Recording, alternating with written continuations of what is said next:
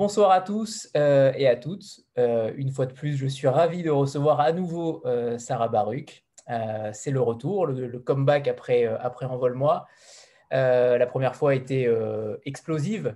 le mot est faible. je pense que ce sera plus sage cette fois, puisqu'il y a Lisa, vu qu'il y a un témoin, il y a quand même Lisa l'éditrice, donc je pense que, que, tu vas être. on ne sait jamais. On ne sait jamais, justement, on peut faire des étincelles à deux. Donc, euh, alors pour ceux qui ne te connaissent euh, pas encore, Sarah, euh, je pense qu'il y en a peut-être quelques-uns, mais très peu.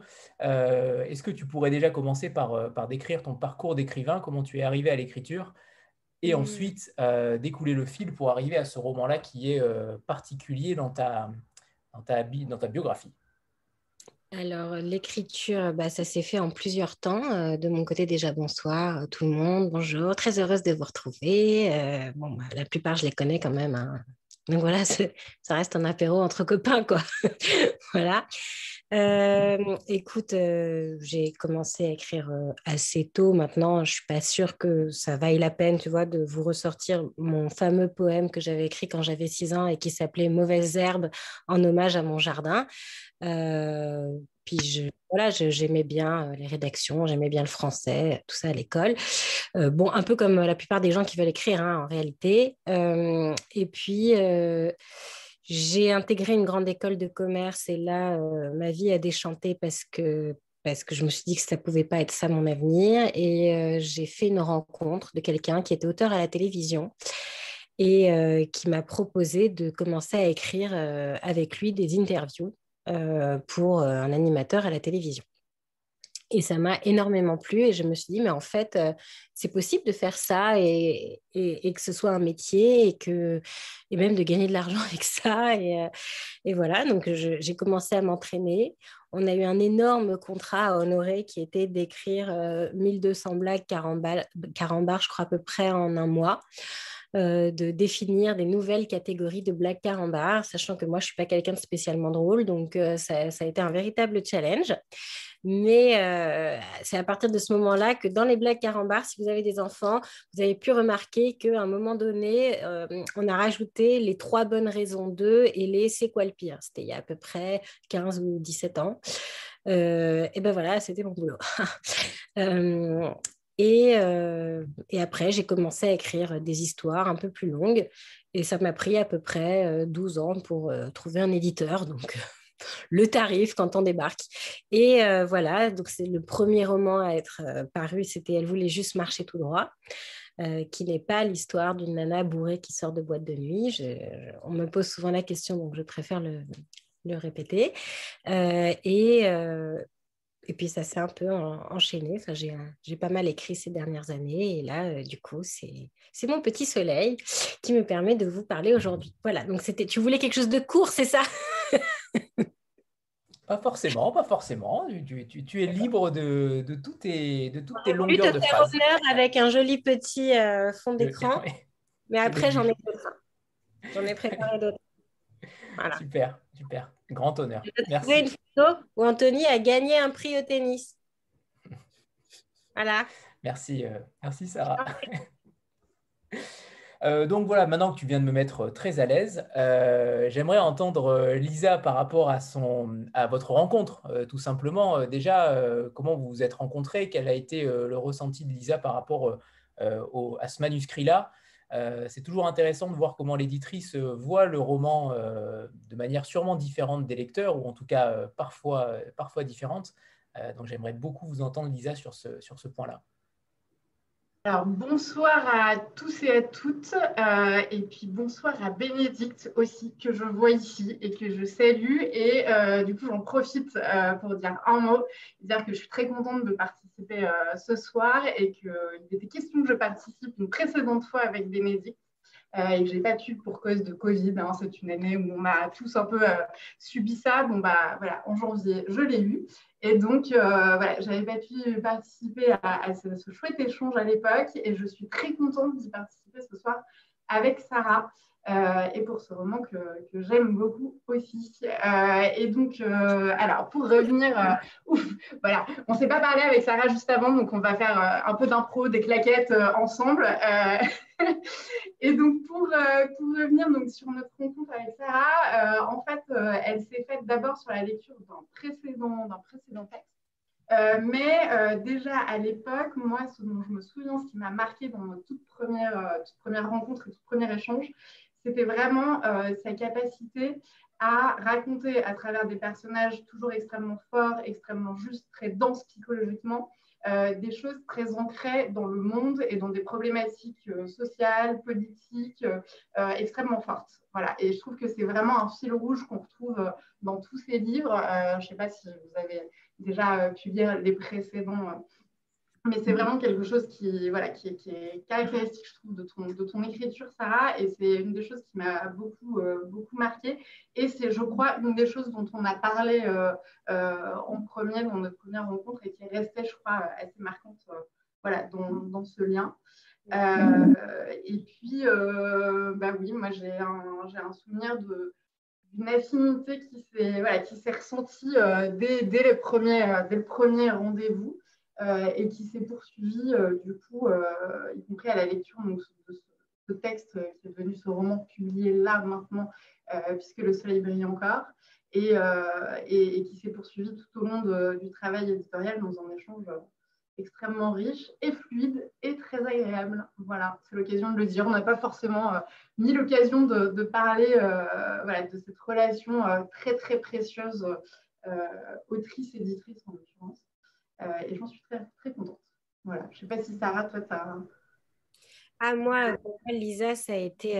enfin, déjà, sache que tu m'as beaucoup impressionnée la première fois que je t'ai vue, parce que Lisa, elle a vraiment un, un œil assez laser.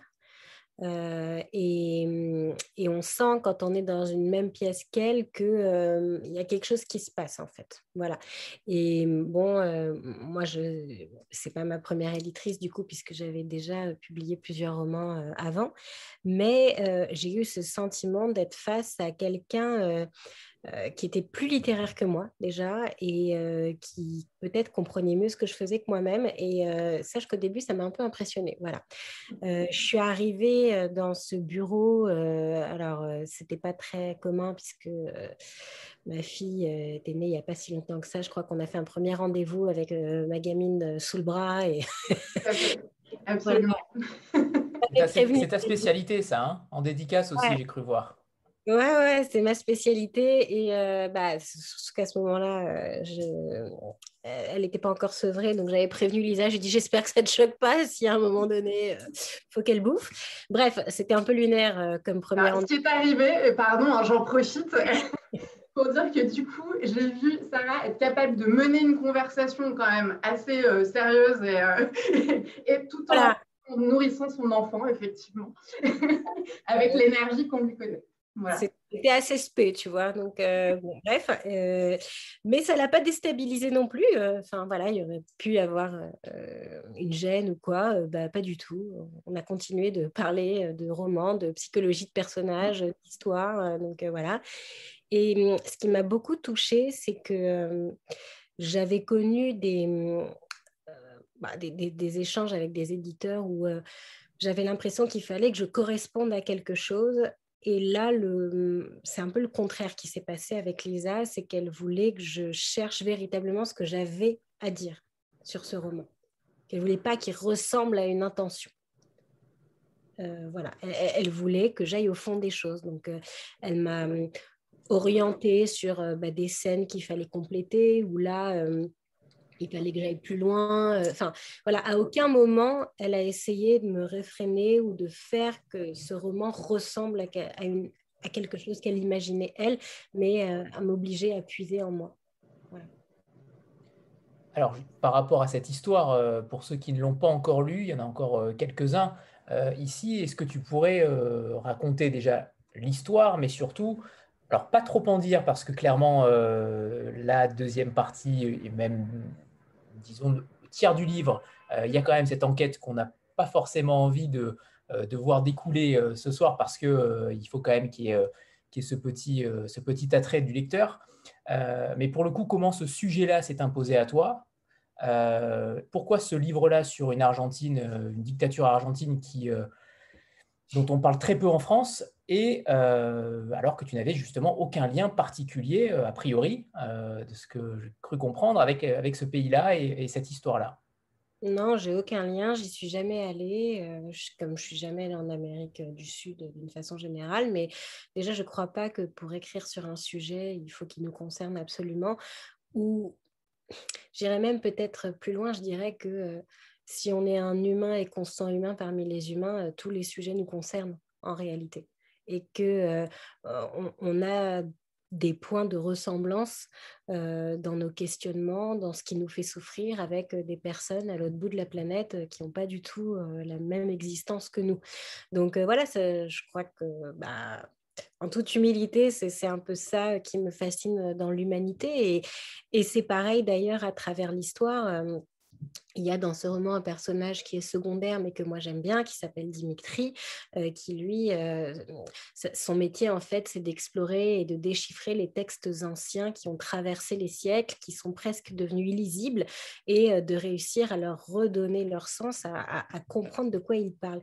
Et, à un moment donné, j'ai beaucoup cherché qu'est-ce qu'il pouvait bien faire ce Dimitri dans la vie, et quand j'ai trouvé ça, je me suis dit, mais c'est un peu le sens que j'ai envie de donner à, ce roman. On, est un peu des machines à répéter l'histoire, euh, quelle que soit l'époque et quel que soit l'endroit où on se trouve. Donc oui, moi je suis une petite Parisienne euh, euh, qui n'est jamais en Argentine, mais en même temps je me sens très proche de mon personnage principal qui, se sent obligé de mener une enquête sur son identité. Voilà. Parce que, alors du coup, je suis ta deuxième question. Euh, je crois que déjà c'est à peu près dans tous mes livres, la quête identitaire. Et hum, qu'est-ce qu'on fait sur Terre euh, si c'est apprendre à se connaître un peu? Euh, Je crois que c'est une question à laquelle on n'a jamais fini de répondre parce qu'en réalité, on, on, évolue, on est la somme on est la somme de ce à quoi on est confronté, on est la somme de réactions, on est la somme de plein de choses. Et, pourtant, euh, ce qu'on nous renvoie toujours euh, en cas de crise, en cas de guerre, euh, en cas de... Enfin, voilà, beaucoup de situations, c'est ce qu'on n'a pas forcément choisi. C'est-à-dire être une femme, être un homme. typiquement, on ne le choisit pas. notre religion, notre milieu social. Enfin, finalement, quand on nous demande de décliner notre identité, on nous demande des choses qui nous définissent sans qu'on les ait choisies et qui trimballent énormément, énormément euh, de non-dits, de tabous et, et, de secrets qu'il faut, euh, euh, qu'il faut découvrir avec le temps. Quand, quand, on est, on arrive dans une famille, on arrive au milieu de personnes qu'on ne connaît pas, qu'on ressent mais qu'on ne connaît pas on arrive au milieu d'un énorme puzzle dont toutes les pièces sont éparpillées, avec certaines qui sont dans d'autres euh, endroits de la maison. Et il faut creuser, il faut creuser, il faut creuser pour réussir à comprendre euh, qu'est-ce qui fait qu'on est là aujourd'hui. Et donc cette quête identitaire, en réalité, elle n'est jamais terminée. Euh, pas plus tard qu'il y a trois semaines, on m'a demandé de participer à un projet avec ma grand-mère sur comment se fait la transmission de la déportation et le récit en fait bah, bon, je vais la faire courte, mais, mais les rescapés ou les personnes qui ont été cachées pendant la guerre, il y en a de moins en moins. je sais que ma grand-mère, elle n'est pas éternelle, elle approche des 90 ans. Il y a un moment donné, ça va être à nous, les petits-enfants et les enfants, de, de transmettre ce qu'ils ont vécu. Et donc, cet ouvrage, écrit par une journaliste, essaye de voir de quelle façon, en fait, la mémoire s'est transmise et de quelle façon on a compris les récits et est-ce qu'on est capable de, de bien les donner donner aux générations suivantes. Et eh ben moi qui ai passé vraiment ma vie chez ma grand-mère. Enfin, je veux dire, j'ai dormi chez elle une fois par semaine toute, toute mon enfance. Je suis partie en vacances avec elle, je ne sais combien de fois, des périodes longues. Je la vois toutes les semaines, je l'ai au téléphone quasiment tous les jours ou tous les deux jours. J'ai encore appris des trucs à ce rendez-vous. Je me dis, mais en fait, ça ne s'arrête jamais parce qu'on ne peut pas connaître complètement une personne. Je ne peux pas connaître 90 ans de vie. Je ne peux pas connaître les vies qui ont précédé celles de ma grand-mère dans ma famille, etc., etc. Donc, à titre personnel, la quête identitaire, c'est un sujet sans fin euh, dont j'ai déjà parlé dans quatre romans et peut-être que ça s'arrêtera pas. Euh, et je, voilà, euh, donc peut-être qu'en ça, oui, je ressemble à mon personnage principal, qui est Sophie, euh, qui s'est construite toute sa vie pour essayer de provoquer un élan d'admiration euh, réciproque de la part de son père parce que pour elle, son père, c'est absolument tout.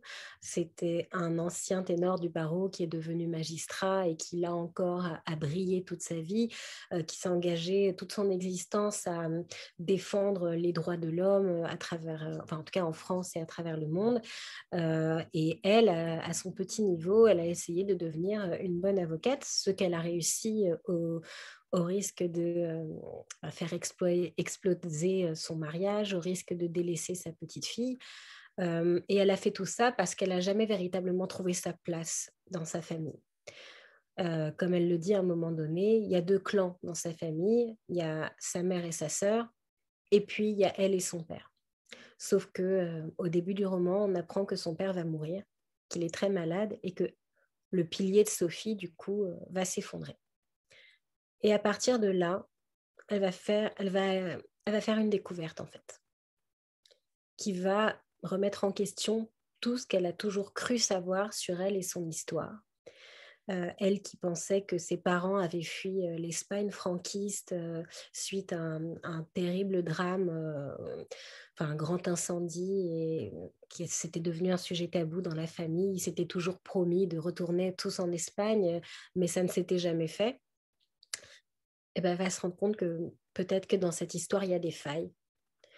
Et mmh, elle va essayer de faire comme si elle ne comprenait pas la vérité, comme si cette vérité ne lui éclatait pas au visage. Elle va tout faire pour la refouler jusqu'à ce que son corps l'oblige à affronter ses démons et elle va devoir euh, mener une enquête qui va la conduire euh, jusqu'à Buenos Aires en Argentine, sur, euh, au cœur de la dictature et des bébés volés. Voilà. Alors cet, événement euh, qui déclenche, euh, qui fait basculer le récit, il arrive quand même extrêmement, euh, alors pas extrêmement tard, mais en tout cas, il en est à la moitié du, livre. J'ai l'impression que tu aimes quand même épuiser un peu ton lecteur. Tu aimes le, malmener un peu. il faut que tu prennes le temps. je trouve que vraiment le rythme à chaque fois est souvent crescendo et pour Envoie-le-moi, c'était un petit peu pareil aussi. je, trouve que tu prends bien le temps d'expliquer les personnages, la psychologie des personnages. Euh, l'histoire, euh, leur passé, leurs craintes, leurs failles. Euh, est-ce que c'est, tu veux vraiment faire ça? Tu veux impliquer le lecteur On est quasiment dans un page turner, hein, clairement, puisque ça va s'enchaîner extrêmement vite. Ça monte crescendo, extrêmement crescendo, mais le, la bascule, le point de bascule, même si on le sent venir, on le sent, il sent, on, sent, on, le sent venir, mais il ne vient pas encore. On attend encore la confirmation de ce qu'on pressent. Euh, est-ce que c'est cette volonté-là que tu as de, véritablement euh, faire languir un petit peu le lecteur? Alors, j'ai pas la volonté de faire languir, mais euh, j'ai ma volonté en fait, c'est d'essayer le plus possible de montrer que les choses sont complexes et que la complexité de la vie, elle se niche dans des détails.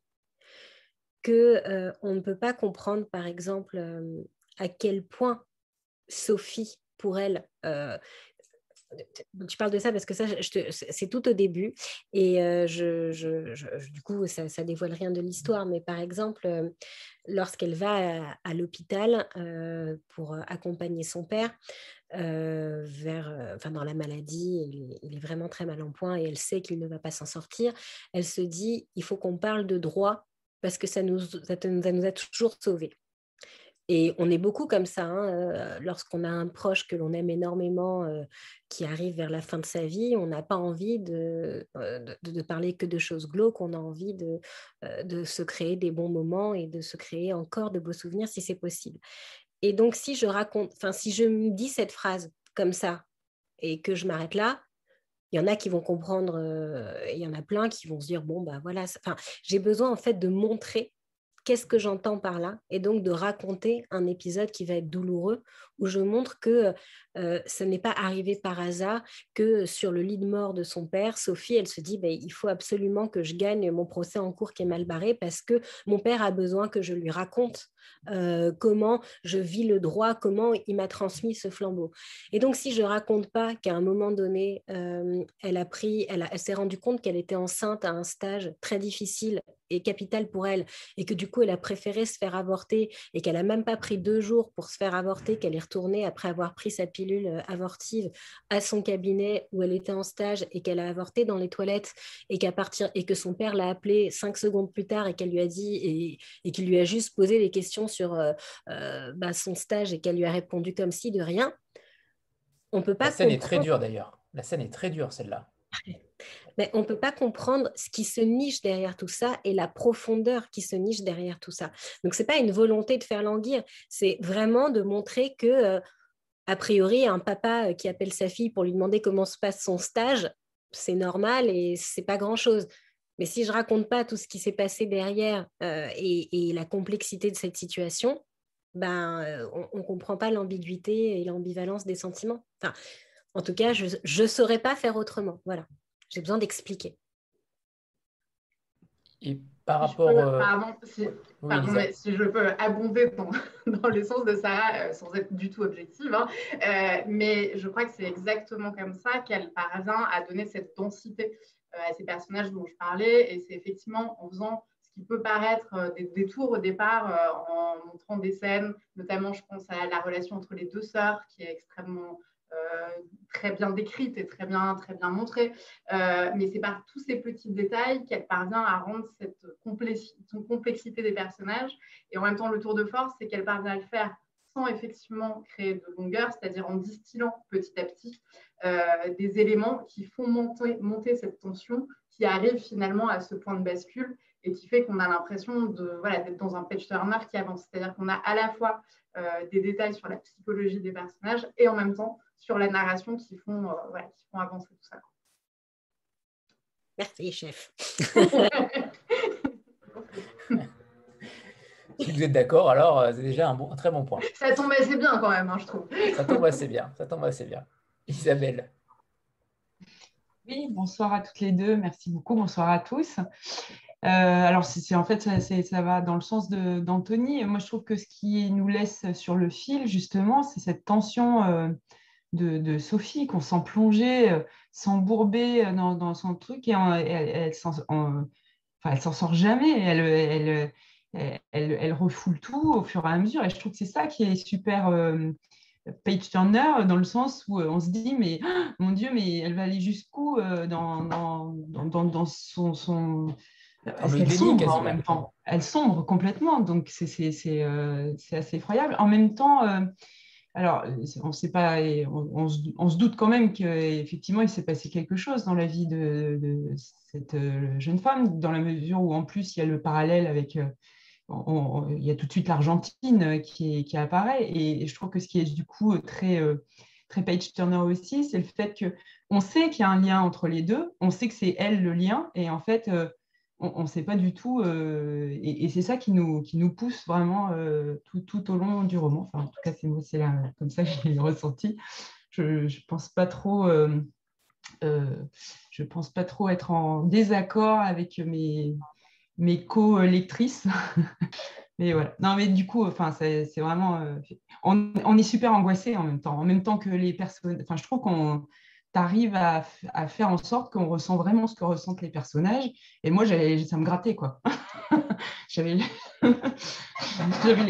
les, yeux, les sourcils, les bras qui me grattaient. Enfin, on est, aussi mal qu'elle à un moment donné. Tu nous mets vraiment. Euh, dans la même situation que tes personnages, totalement en danger, euh, totalement sur la brèche comme, comme eux. C'est très réussi. J'ai beaucoup. Euh, bon, déjà, la, somatisation, peut-être qu'il y en a s'ils n'ont pas lu, effectivement, euh, Sophie a beaucoup de tocs dès le départ. elle est extrêmement maniaque. elle, elle a, et dès qu'elle sent que quelque chose ne va pas, elle a tout de suite des démangeaisons, elle fait un, une sorte d'eczéma. Le euh, sourcil. Ouais, voilà, elle s'enlève les, les, les, poils du sourcil. et bref, je, ce sont que des attitudes de personnes qui veulent contrôler parce qu'elles sentent bien qu'elles contrôlent rien. Et ça, bon, moi, la, psychologie, ça m'intéresse énormément. Je, je, fais une psychanalyse depuis des années, mais parce que, parce que je trouve qu'en réalité, tout se joue là, qu'on est tous confrontés à, du refoulement, à du déni. Enfin, c'est le fonctionnement même du cerveau. Donc, enfin voilà, on passe tous notre vie à faire des, lapsus dingues et à, offrir aux autres euh, une vision très claire de nos problèmes quand nous-mêmes, on les voit pas. Euh, mmh. on s'enferme dans des schémas répétitifs sans, le comprendre. Enfin voilà, c'est, euh, il suffit pas d'une vie pour comprendre ce qui se joue à l'intérieur de nous. Donc voilà, je, voulais un personnage dont le corps est en train d'imploser parce que devant elle, il y a une lumière trop aveuglante et, qu'elle ne veut pas. Elle ne veut pas y aller parce qu'elle a peur que sa vie soit bouleversée. Donc effectivement, il y, a, une tension comme ça qui est sa propre tension à elle jusqu'au moment où elle va devoir lever le voile sur sa vie parce que ça devient une question de vie ou de mort. Elle s'est mise elle-même dans un état tel que si euh, elle n'affronte pas ses démons et donc la réalité, elle va y rester. Voilà. Je ne sais pas si ça répond. La note, on verra si on te met une note ou pas. Euh, par, rapport à ce sujet-là, euh, c'est vrai, euh, Isabelle aussi a pointé aussi du doigt cette, Argentine qu'on voit poindre au départ, mais je mets au défi quiconque de savoir quel est le véritable sujet. Et Jean-Marc le disait aussi, je crois, dans sa chronique, il parlait de la, la petite histoire dans la grande histoire. C'est un petit peu ça, en fait. Personne ne se doute au bout des 200 ou 150 premières pages peut-être qu'on va parler de ça. Alors qu'en principe, avec un sujet pareil, en principe, un auteur nous en met plein la vue dès le début. là, pour le coup, une fois de plus, tu, te fais désirer sur ce sujet-là. c'est véritablement, je trouve que c'est ton gros point fort aussi sur ce livre-là, c'est d'arriver à faire languir ce lecteur-là. Et là, pour le coup, sur le sujet aussi important que l'Argentine et, la dictature, et les enfants évidemment volés, euh, euh, tu nous fais attendre.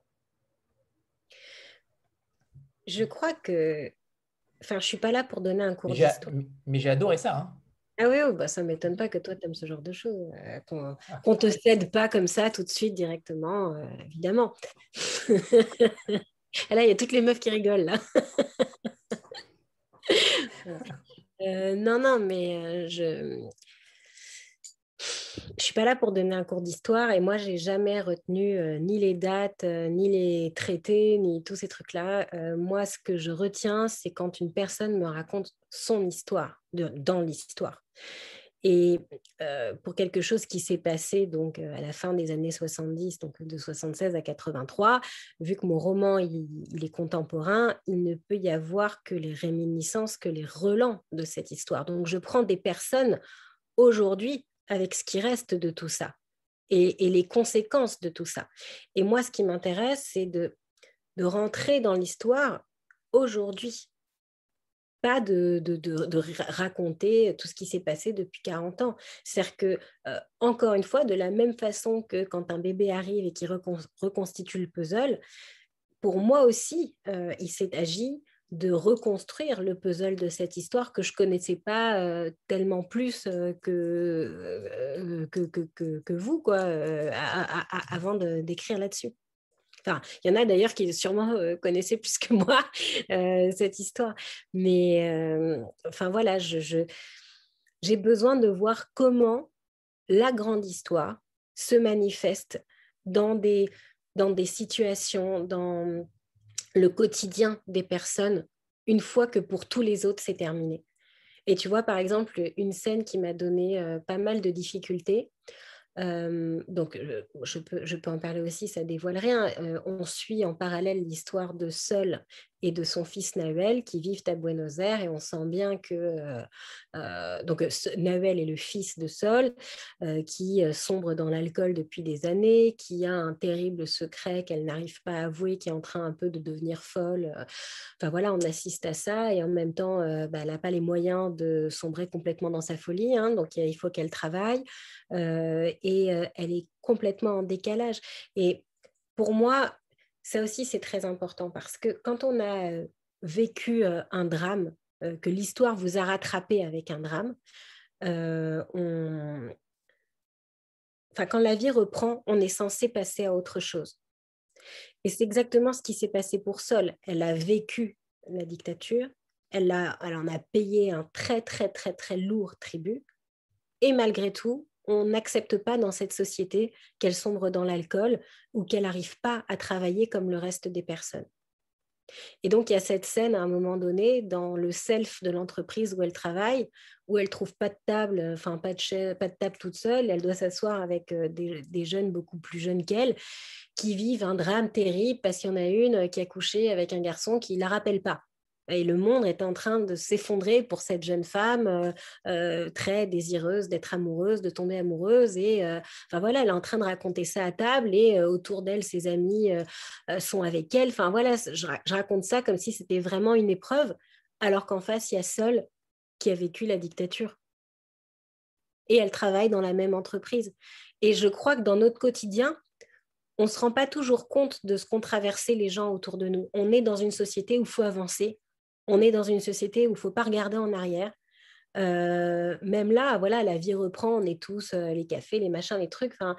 alors qu'il y a des milliers de personnes qui ont perdu des proches euh, du Covid ou d'autres maladies. Voilà, on, est dans cette obligation d'avancer, de regarder l'histoire quand on nous prévient, attention, là je vous donne un cours d'histoire, plutôt que de la regarder dans la façon dont on, vit.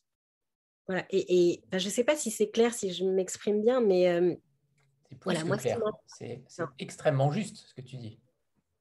Et donc voilà, j'essaye de me dire comment ça se manifeste dans le quotidien, dans l'après, euh, les traumatismes euh, de, la vie ou de, ou de l'histoire ou des problèmes sociaux. Euh, voilà. Et là-dessus, je me sens plus légitime parce que parce qu'on est tous humains, encore une fois, et, et libre à nous d'imaginer comment, quand on a vécu quelque chose d'aussi terrible que ce qu'a vécu seul, on peut revenir à la vie et surtout comment on vit le fait que ce soit obligatoire. Voilà, parce que sinon, euh, eh ben on est un poids pour la société, parce que sinon, ben voilà, seule, elle a un autre fils, elle ne peut pas se permettre de sombrer totalement. Il faut qu'elle continue à avancer. Comment on fait pour pas devenir fou euh, et se dire que la vie est absurde quand autour de nous, il y a, ben voilà, il y a une jeune femme qui est prête à se, limite se suicider parce qu'elle n'arrive pas à tomber amoureuse, euh, alors que euh, toi, tu as encore des cicatrices, euh, des tortures que tu as, que as subies. Voilà. Valet Gauthier Oui, pardon. Ça va mieux aller avec le micro, je crois. bonsoir Sarah, bonsoir à chacun, bonsoir à chacune dans ce qu'a présenté Anthony par rapport à l'installation de pendant un certain nombre de pages, peut-être une centaine de pages, ce que j'apprécie justement dans cette façon que tu as d'écrire, Sarah, c'est tu mets en place tous les paradoxes qui appartiennent à chacun de tes personnages. Et ces paradoxes, ils ont le droit d'être juxtaposés, d'être les uns à côté des autres, et on les comprend. Alors que peut-être dans la vie un peu tous les jours, on passe par-dessus ça. On n'a pas envie qu'il y ait de paradoxe. On n'a pas envie de les voir l'un à côté de l'autre. On a envie qu'il y ait une chose qui en exclut une autre, euh, parce que c'est plus simple pour nous d'appréhender ça de cette façon. Et dans tes romans en général, il n'y a pas ça. Il y a justement tout ce questionnement autour de comment on fait pour combiner ces paradoxes, comment on fait pour les vivre, en tout cas comment font tes personnages. Mais évidemment, ça nous renvoie à comment on fait nous.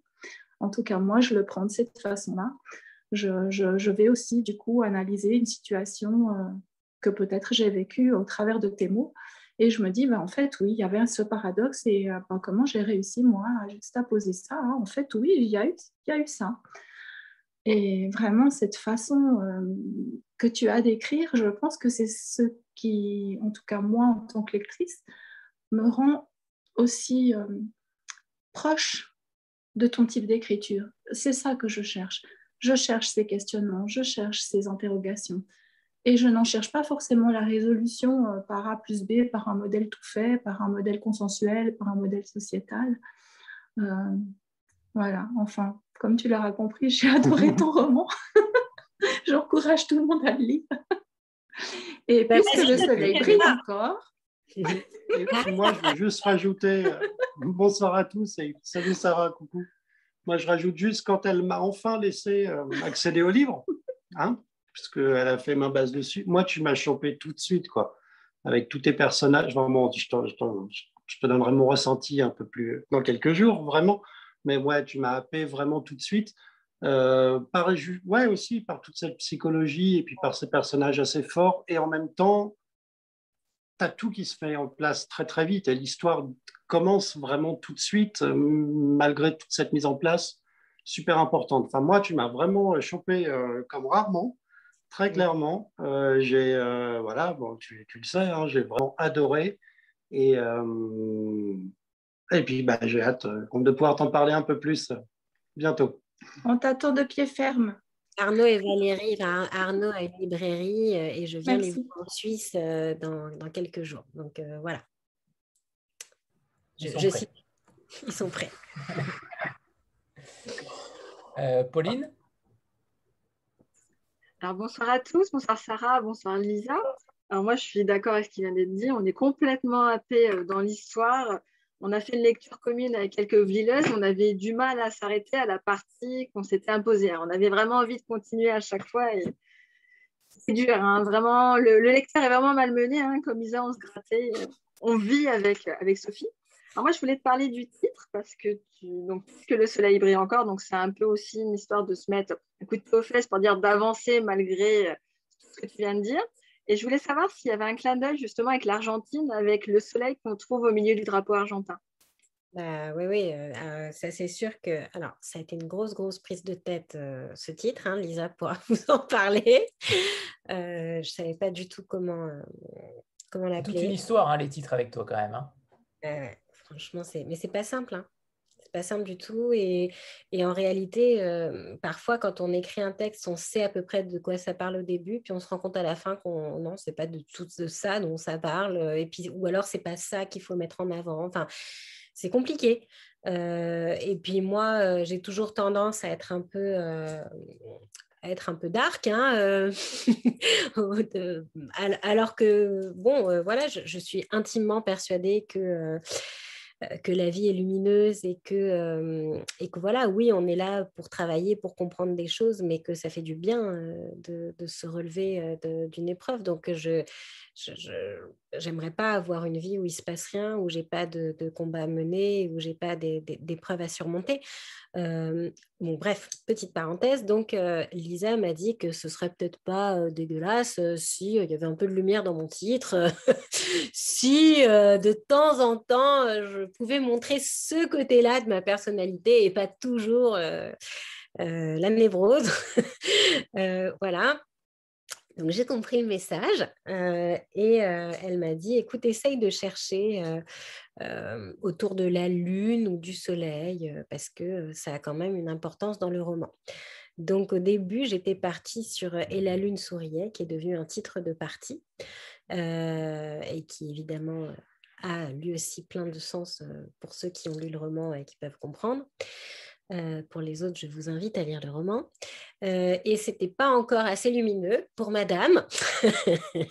et je me suis dit, bon, on va reprendre, euh, on va reprendre les choses. J'ai essayé de tourner. Alors, d'abord, je suis partie du drapeau argentin où effectivement il y a un soleil. Et je me suis dit, mais le soleil, c'est quoi? C'est la lumière. Et quand on parle de vérité, quand on dit qu'on fait la vérité sur quelque chose, on dit qu'on fait la lumière. Et donc, j'aimais bien euh, cette ben voilà, ce, côté un peu ambivalent de se dire que pour atteindre la lumière, euh, souvent on, la voit beaucoup mieux quand on traverse un couloir sombre, donc la lumière euh, ressort mieux quand elle est au bout d'un chemin difficile. et, pour Sophie, ce chemin difficile, c'est sa quête de vérité. Donc j'aimais bien cette cohérence. Et puis bien sûr, euh, je me suis dit que euh, déjà ce soleil sur le drapeau d'Argentin, Argentin lui-même euh, signifie plein de choses. Hein. Les rayons ne sont pas les mêmes parce qu'il y a des références à l'histoire argentine, il y a des références aux Incas, etc. Enfin, ce soleil est très très très chargé déjà dans, dans le drapeau. mais au-delà de ça, je me disais, le soleil, c'est aussi le feu.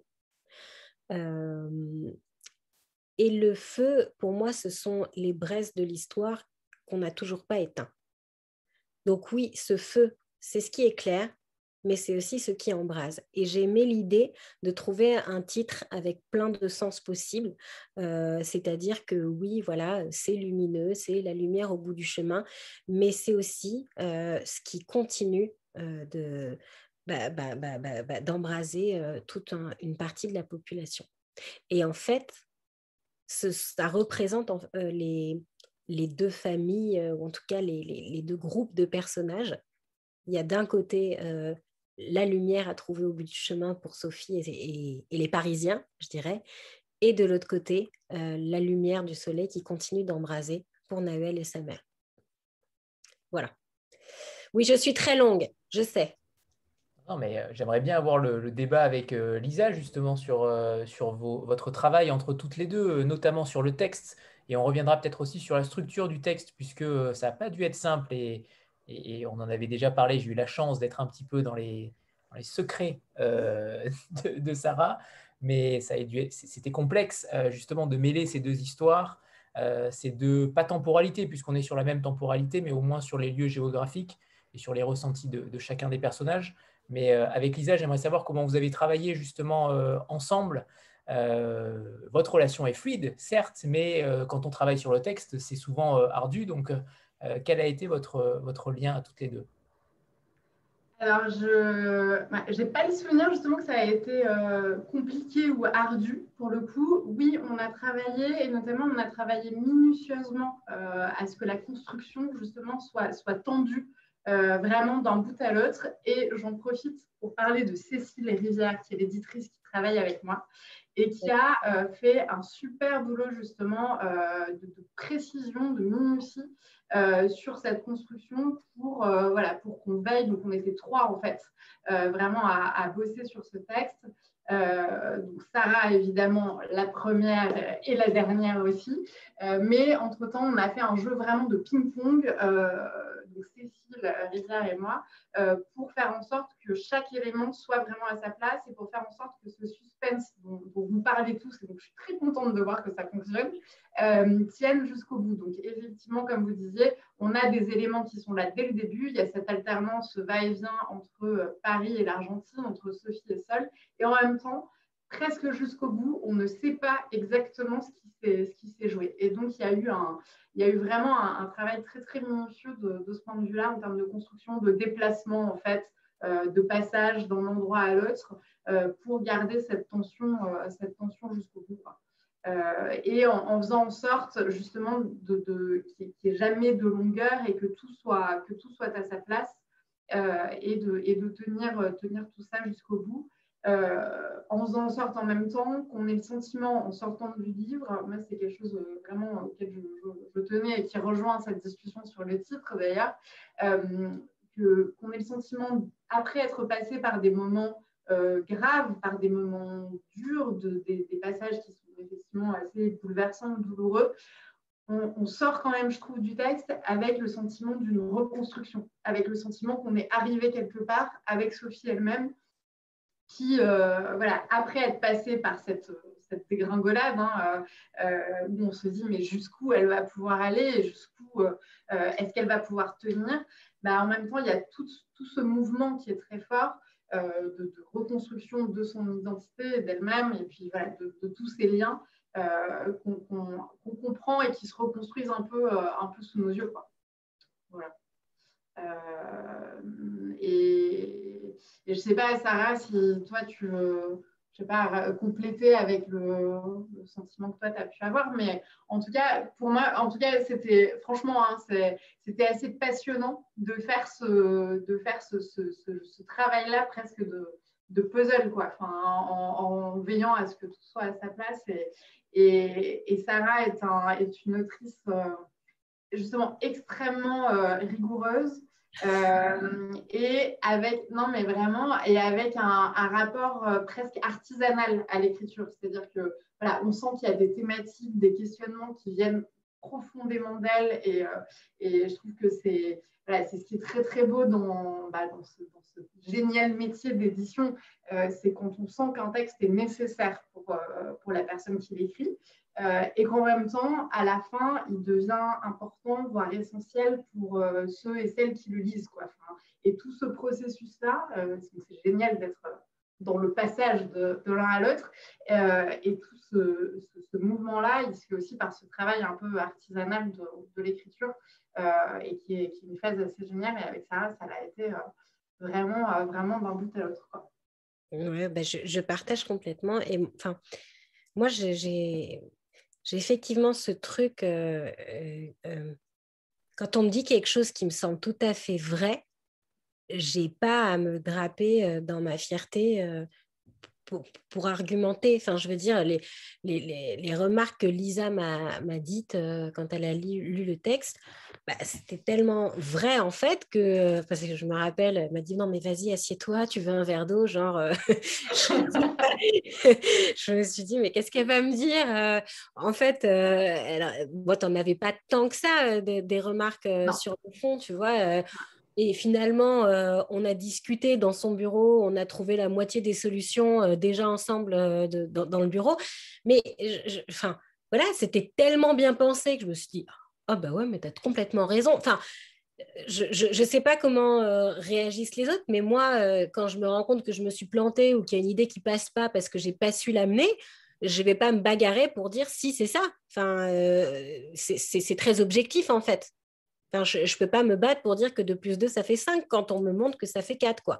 Bon, bah là, euh, il y, a eu plusieurs points où je n'avais pas. Euh, Sarah, ça c'est plus.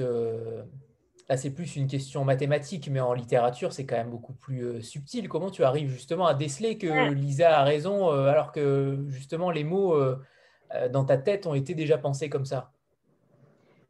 Bah, Alors, pardon, du coup, moi je réponds de mon côté. En tout cas, moi, je considère que moi, mon boulot, c'est de faire en sorte qu'un texte soit le, meilleur qu'il puisse être. C'est-à-dire euh, qu'il soit. Euh, euh, et je, reviens, et ça m'a vachement touché ce que tu disais tout à l'heure, Sarah, quand tu disais que tu avais l'impression que je ne venais pas plaquer quelque chose ou transformer ce que tu faisais pour que ça colle à, quelque chose que moi je pensais de mon côté. Moi, il y a un moment où quand je lis un texte, et je ne saurais pas vous expliquer comment et pourquoi, mais euh, j'arrive à mettre le doigt sur euh, ce qui fait que là, il risque d'y avoir une confusion pour le lecteur ou la lectrice, que euh, en fait, à cet endroit-là, si on, j'en sais rien, si on resserre, si on développe, si on, change un tout petit peu les choses, en fait, ça permettra de mieux comprendre ce que l'auteur ou l'autrice a voulu dire, ou voilà, de rendre les choses plus fortes, plus évidentes. voilà. Donc, euh, et tout ça, ça se fait effectivement dans un échange euh, permanent. Euh, et c'est jamais moi qui ai le dernier mot, c'est toujours, là en l'occurrence, Sarah. Et c'est pour ça que je disais, assieds-toi, prends un verre d'eau, on va discuter.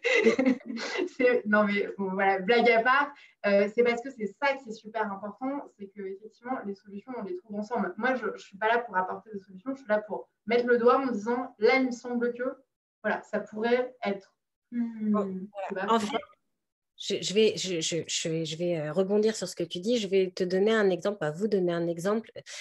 Dans la première version, euh, je, montrais une Sophie encore plus maniaque que ce qu'elle est.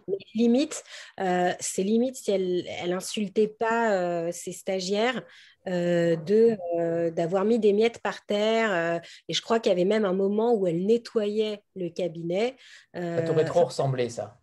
Donc, du coup, euh, non, je plaisante. et, et, là, Lisa m'a dit écoute, euh, je trouve que c'est beaucoup plus touchant. Déjà, il faut qu'on quand même qu'on s'attache à elle, c'est ton héroïne. Si on a l'impression d'être face à une tarée, euh, je, elle m'a pas dit ça comme ça, hein, je, je, schématise, mais en gros, si on est face à une tarée qui part vraiment très très loin tout de suite dans la maniaquerie, j'ai peur qu'on ne soit pas avec elle et que du coup, on n'ait pas l'empathie et, cette tension de voir que ces symptômes s'aggravent avec le temps si tout de suite il y en a trop. Et je me suis dit, mais elle a raison, j'ai quand même besoin qu'on l'aime, euh, cette Sophie. Et j'ai besoin de montrer, et du coup, euh, j'ai pas appliqué, euh, j'ai pas enlevé des lignes, mais je me suis dit, en réalité, si je montre son conflit intérieur, c'est-à-dire que oui, elle va faire une remarque, elle va obliger ses stagiaires à déjeuner dehors parce qu'elle ne supporte pas les odeurs de bouffe, mais en même temps, elle voit qu'elle est tarée. Et c'est une ligne. Je crois que je dis, oui, je sais que j'abuse. Je crois que je lui fais dire ça au personnage. Et c'est ça que j'ai une ou deux fois, oui. Une ou deux fois, je crois. Et, c'est ça que j'ai rajouté suite à la discussion avec Lisa. C'est-à-dire que j'ai pas, j'ai enlevé deux, trois lignes, mais j'ai surtout rajouté son conflit intérieur. Et je me suis dit, ça lui donne de l'humanité. Et moi, ce que j'ai besoin pour qu'on s'attache à elle, c'est de montrer son humanité. Si je montre juste une tarée qui ne se questionne pas, personne va l'aimer parce qu'on n'aime pas les gens euh, qui sont tout seuls dans leur tête et qui ne se questionnent pas. On est beaucoup plus en empathie avec quelqu'un qui voit bien qu'il est taré, mais qui n'arrive pas à faire autrement. Et là, je trouve que ça ne trahit pas du tout ce que j'avais envie de dire, puisque moi, Sophie, depuis le début, euh, je la pensais comme quelqu'un qui a totalement conscience qu'elle débloque, mais qui ne peut pas faire autrement. Sauf que je l'ai davantage montré dès le début. Voilà. Et ça se joue, encore une fois, c'est pas beaucoup. C'est euh, une phrase par-ci, une phrase par-là. Mais pour moi, pour le coup, c'était mathématique. Tu vois, c'est en ça que, euh, oui, euh, l'écriture, on, peut faire un débat là-dessus, mais il y a un moment donné, tu as des arguments qui sont très objectifs.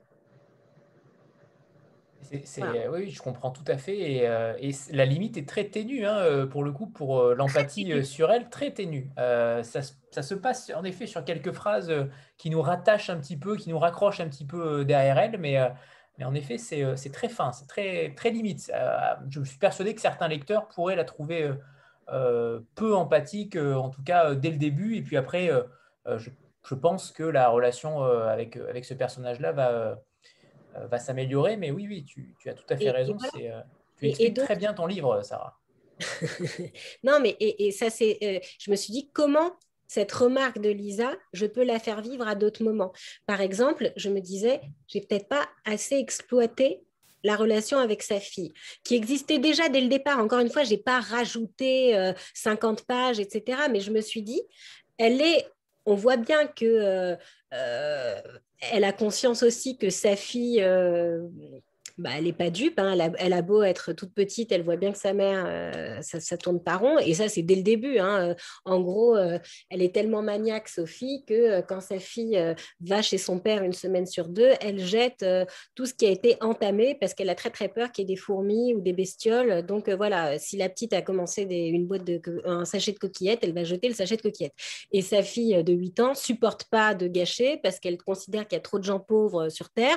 Donc elle préfère aller donner la bouffe que sa mère va jeter au clochard euh, plutôt que sa mère la jette. Et donc, euh, ce, passage-là existait. Mais ce que j'ai rajouté, c'est le désarroi euh, de Sophie qui voit bien que sa fille n'est pas dupe, mais qui ne peut pas, encore une fois, faire autrement. Qui, aime de tout son cœur sa fille et qui regrette de donner cette image de, de, maniaquerie à sa fille, mais qui ne peut pas faire autrement. Voilà. En fait, j'ai essayé davantage de creuser l'ambivalence pour qu'on ait accès à l'humanité de ce personnage et pas uniquement aux conséquences euh, bah, de ses démons intérieurs. Et c'est comme ça que j'ai compris la remarque de Lisa. Voilà. Et c'est là, côté, euh, éditrice, que c'est assez génial quand on voit euh, une autrice qui va même loin que ce que nous, on avait pointé et qui trouve des solutions auxquelles moi, j'avais évidemment pas pensé. Quoi. Et c'est assez génial, du coup, à la deuxième lecture, de se dire Oh, mais là, ça y est, ça change tout. Et hop, en quelques mots, quelques phrases, tac, tout, tout, prend un sens différent. Et effectivement, je crois qu'on a cette, ambiguïté en ayant accès euh, voilà, davantage à, à l'intériorité en fait, de, Sophie et qui fait que c'est une sorte d'anti-héroïne, mais touchante. Quoi. Elle est dingue, mais on l'aime bien. un peu comme Sarah. on l'aime beaucoup, par contre. Elle est dingue, mais on l'aime beaucoup. Euh, c'est un petit peu le, petit poussé en réalité. Hein. Tu, tu, sèmes, tu sèmes énormément. C'est un petit peu ça. Bon, bref, euh, Karine, c'est à toi. Tu attends depuis longtemps, pardon. Bonsoir à tous. Bonsoir Sarah. Il y avait deux points que je voulais aborder avec toi. Alors le premier, comme tu sais, je suis une lectrice de, la première heure. Je sais. Et euh, dans ce roman, c'est celui où j'ai le plus ressenti une part de toi. En fait, je lisais et je disais, ça c'est tout à fait Sarah ou ça, elle l'a écrit comme un exutoire parce que c'est complètement à l'opposé d'elle. Hmm. Et ça a donné une authenticité. si, il y a des choses qui sont à l'opposé d'elle quand même. C'est vrai. Et, euh, et je, je, trouvais que ça, il y avait une authenticité dans ce roman, mais comme si vraiment, et ça rejoint ce que disait Lisa, quoi. Tu t'es, on te sent à l'intérieur et le changement qui se produit en toi à la fin. Et ça, ça m'a énormément touchée. Le deuxième point que je voulais aborder, c'est euh, la temporalité. Le roman, il commence en novembre 2015. Mm. À cette période, euh, il y a des événements dramatiques en France. Et euh, est-ce un choix de faire que Sophie, bah, tellement focalisée sur sa douleur de perdre son père, que c'est tellement fort qu'elle en oublie, qu'elle elle occulte tout ce qui se passe autour d'elle? Je veux savoir ce soit... Ouais, dans la chronologie, euh, justement, ça, reste possible qu'on n'en parle pas, mais euh, dans la toute, toute, toute première version, il y avait effectivement euh, une remarque de Thiago qui disait qu'avec tous les dossiers autour du terrorisme, en fait, il n'avait pas que ça à foutre de rester à l'hôpital. Mais effectivement, je. Il y a un moment donné, il faut choisir tes sujets.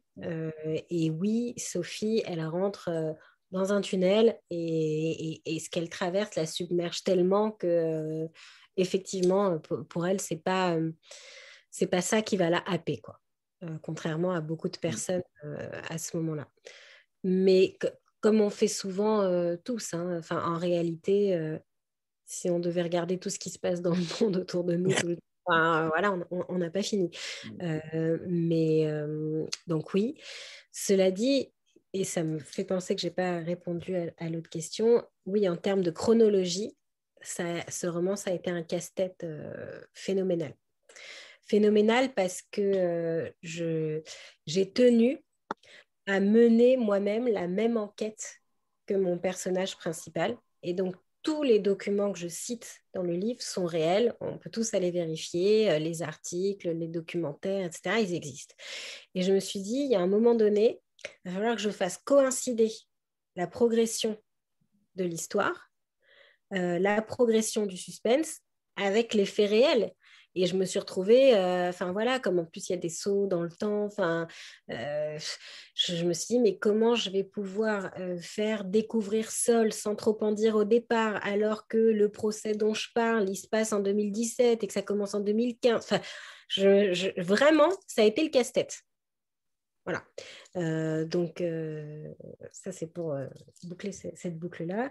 Et alors, quant au fait que je parle de moi, je ne sais pas trop quoi te dire par rapport à ça. Je, je, je, je, pense que peut-être déjà, bien souvent, quand j'écris, je me rends compte que je prends les, décisions que j'ai envie de prendre à travers ce que j'écris avant que je me le dise à moi-même dans ma vie. Euh, comme pour Envole-moi, euh, je, racontais l'histoire euh, d'une femme qui ne sait pas pourquoi ça ne marche pas, le fait de devenir mère, et, qui va devoir affronter son passé pour, pour comprendre ce qu'implique la, transmission. Euh, je suis tombée enceinte euh, quelques mois plus tard, en me rendant compte que moi-même, euh, finalement, je, devais répondre à ces questions-là, aux questions que j'avais posées à mon personnage. Et hum, pour, pour ce livre-là, effectivement, dans ma vie, ça m'a conduit à me poser de nouvelles questions, à faire certains choix, à me libérer de certaines obligations que je n'avais pas forcément choisi. Euh, Et donc, en ce sens-là, oui, tu as raison. Euh, j'étais moi-même emprisonnée, je ne sais pas si j'étais emprisonnée comme Sol, comme Sophie, à travers certains démons, mais euh, euh, j'ai dû moi-même traverser un long couloir pour retrouver une forme de lumière. Donc oui, il y a, il y a encore une fois de moi, ça c'est sûr. Mais après, je raconte pas ma vie. non, non, c'est, on ressent, c'est transposé, c'est, différent, mais le fait que ce soit tellement authentique fait qu'on a l'impression d'être proche de toi et qu'on ressent qu'il y a énormément de toi dedans. Oui, parce qu'en fait, je, je, si tu veux, je, me raconte à travers vraiment des petits détails, mais qui pour moi euh, révèlent ces personnages. Par exemple, euh, euh, alors Anthony me disait hier par mail, oh, alors je ne pensais pas que tu aurais épousé un Baptiste. Donc non, j'ai, d'abord, j'ai jamais été mariée, j'ai eu plusieurs hommes dans ma vie, il n'y en a aucun qui ressemble à ce personnage-là. Enfin, vraiment, là, pour le coup, c'est pas du tout, du tout ma vie. Euh, en revanche, euh, alors tu n'as peut-être pas pensé à ça, mais euh, il y a un moment donné où quand Sophie est en Argentine et, et, qu'elle perd un peu pied, il y a un moment qui va clore un petit peu ce, tourbillon, c'est qu'elle voit un petit oiseau qui tombe d'un nid et qui meurt devant elle et qu'elle se rend compte qu'elle n'accepte pas la mort. Et ben ça, ça m'est arrivé en fait, d'avoir un, petit oiseau qui tombe d'un nid euh, et, de voir cette espèce de flaque complètement informe et de et de ne pas comprendre qu'un petit oiseau tout mignon euh, qui est censé voler, bah non, en fait, il peut s'écraser. Voilà. Donc, c'est pas... Euh, enfin voilà, c'est pas le cœur de l'enquête, c'est pas l'essentiel de l'histoire, mais ce moment-là, pour moi, il est important parce qu'il y a un avant et un après ce moment-là à Buenos Aires. Je ne sais pas si. C'est une scène qui m'a marqué, cette histoire de l'oiseau, parce que je l'ai vécu une fois de voir un oiseau devant moi. Ah ça m'a bouleversée. Et j'étais avec mon chien, et ce qui m'a encore plus bouleversée, c'est qu'un mois après, mon chien n'était plus là. Et c'est ce moment, il est, je le revois, quand j'ai lu la scène, j'ai revu cet oiseau, c'est un Sainte-Maxime en vacances, tomber devant moi et ne pas comprendre comment un oiseau pouvait tomber, s'écraser à mes pieds. Ouais. Et ouais, ça, ça m'est arrivé, j'avais 9 ans. Donc j'étais toute petite. Hein. Enfin, je, Mais bon, euh, et, peu importe. Et effectivement, euh, j'étais petite et je ne comprenais pas. Pour moi, ce n'était pas possible qu'un animal qui vole tombe et meure mmh. d'être tombé. Voilà. Et pourtant, ça arrive mm. tous les jours euh, qu'un mm. oiseau tombe du nid parce qu'on euh, on l'a exposé trop tôt euh, à la liberté ou que sa maman n'a pas suffisamment fait attention ou plein, plein de choses. Hein, mais voilà, ça, arrive très, très, très, très, très souvent. Bon, voilà, c'est un petit détail, tu vois. Mais pour moi, c'était important de disséminer des petits détails comme ça. Voilà. Et que ce soit signifiant au final. Mais c'est ce qui donne la force aussi de, de l'authenticité. Voilà. Et on n'a pas parlé des poissons qui se noient également. Euh, euh, Jean-Marc, c'est à toi. Attends mon prochain roman. bonsoir à tous, bonsoir Sarah et bonsoir Lisa. Euh, alors moi, contrairement à Karine, je suis un, lecteur de la dernière heure, hein. donc je n'avais pas lu les, précédents, mais je suis arrivé euh, avec, avec grand plaisir euh, et, j'ai eu l'occasion de, de, dire et d'écrire effectivement comment j'ai été moi aussi embarqué là où je m'y attendais pas forcément. Je m'attendais à apprécier, mais, mais pas autant que ça. Donc, et notamment sur ce qui a déjà été dit euh, à travers cette, euh, Karine vient de le dire, cette, émotion et cette sincérité vraiment qu'on ressent hein, euh, tout au long de, la lecture du livre.